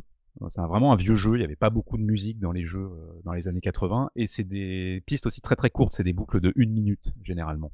Hum, Ah, quand même. Et-. Voilà. Et euh, ces réarrangements-là sont vraiment sont vraiment superbes. Ah, pour du Uematsu, tu trouves que genre c'est Ah euh, oui. c'est une belle euh, une belle bande son Ah bah c'est post FF9. C'est euh, tu vois Mhm. le la version PlayStation de FF1 et 2 est sortie après le 9. D'accord, oui. Donc c'est des arrangements qu'il a fait après et c'est ouais, c'est c'est sup, les sons sont impeccables, c'est super beau. Ouais. Ah, mais cool. très courte, bande son très chouette mais très courte. D'accord, parce qu'elle elle- elle se, elle se cale sur la structure de l'original, c'est ça? C'est qu'en fait, Tout à ils fait. améliorent, mais euh, ils n'ont pas retouché à ce point. Il y a, pas d'ajout. euh, Mm. Oui, oui, oui, il y a pas de grands ajouts. Je te dis simplement les donjons bonus qui profitent de thèmes, notamment des thèmes de boss des Final Fantasy suivants. Mais sinon, voilà, c'est la, c'est euh, tout réarrangé, la bande son du jeu original avec deux trois pistes en plus et basta. Et, euh, ça va pas plus loin. Et au- au- au- au-delà de, la, de la retouche, euh, juste par curiosité, euh, comment tu la trouves, la bande-son du 1, en général? Incroyable. Ah ouais? Euh, bah, en fait, tu sais, c'est ça qu'on ressent avec les grands compositeurs. Mhm. Je, sais, je sais que c'est c'est, un cliché de se ressortir toujours Uematsu ou euh, Koji Kondo, Mhm. mais c'est, enfin voilà, obligé d'admettre que ce sont des de grands bonhommes. Que tu écoutes les compositions originales sur euh, sur NES ou des arrangements euh, modernes ou euh, rejoués par un orchestre, tout est bien en fait. C'est déjà, c'est dire que ça c'est déjà impeccable au départ. Le, le thème d'ouverture de Final Fantasy 2, c'est un chef-d'œuvre, que ce soit sur NES ou euh, ou réarrangé euh, d'une autre façon. Donc de toute manière, c'est très bien. c'est très très bien. Donc ça peut pas être ça peut pas être moins bien que la version originale. Et la version originale est déjà superbe. Mm. Donc euh, c'est ça le truc avec Ue- Uematsu, c'est qu'il n'y a pas grand chose à redire, à moins de je sais pas d'être éventuellement allergique à la manière dont il fait de la musique, c'est possible. hein. Mais euh, si comme moi tu es attaché à ce qu'il a composé par le passé, c'est il n'y a pas un seul Final Fantasy dont la bande son est pourrie en fait. Ah bah moi, C'est euh, tout le temps bien. F- c'est tout le temps bien. Uematsu, FF9, quoi. euh, 50% de mon plaisir sur le jeu, ça a été la bande-son aussi. Hein. C'est pareil. C'est pareil pour moi. C'est- c'est euh, magique. ce- Elle, est me fait trembler elle cette bande. sous-côté cette bande-son. Ah je Et sais pas, je sais pas. Je crois que c'est sa préférée à lui.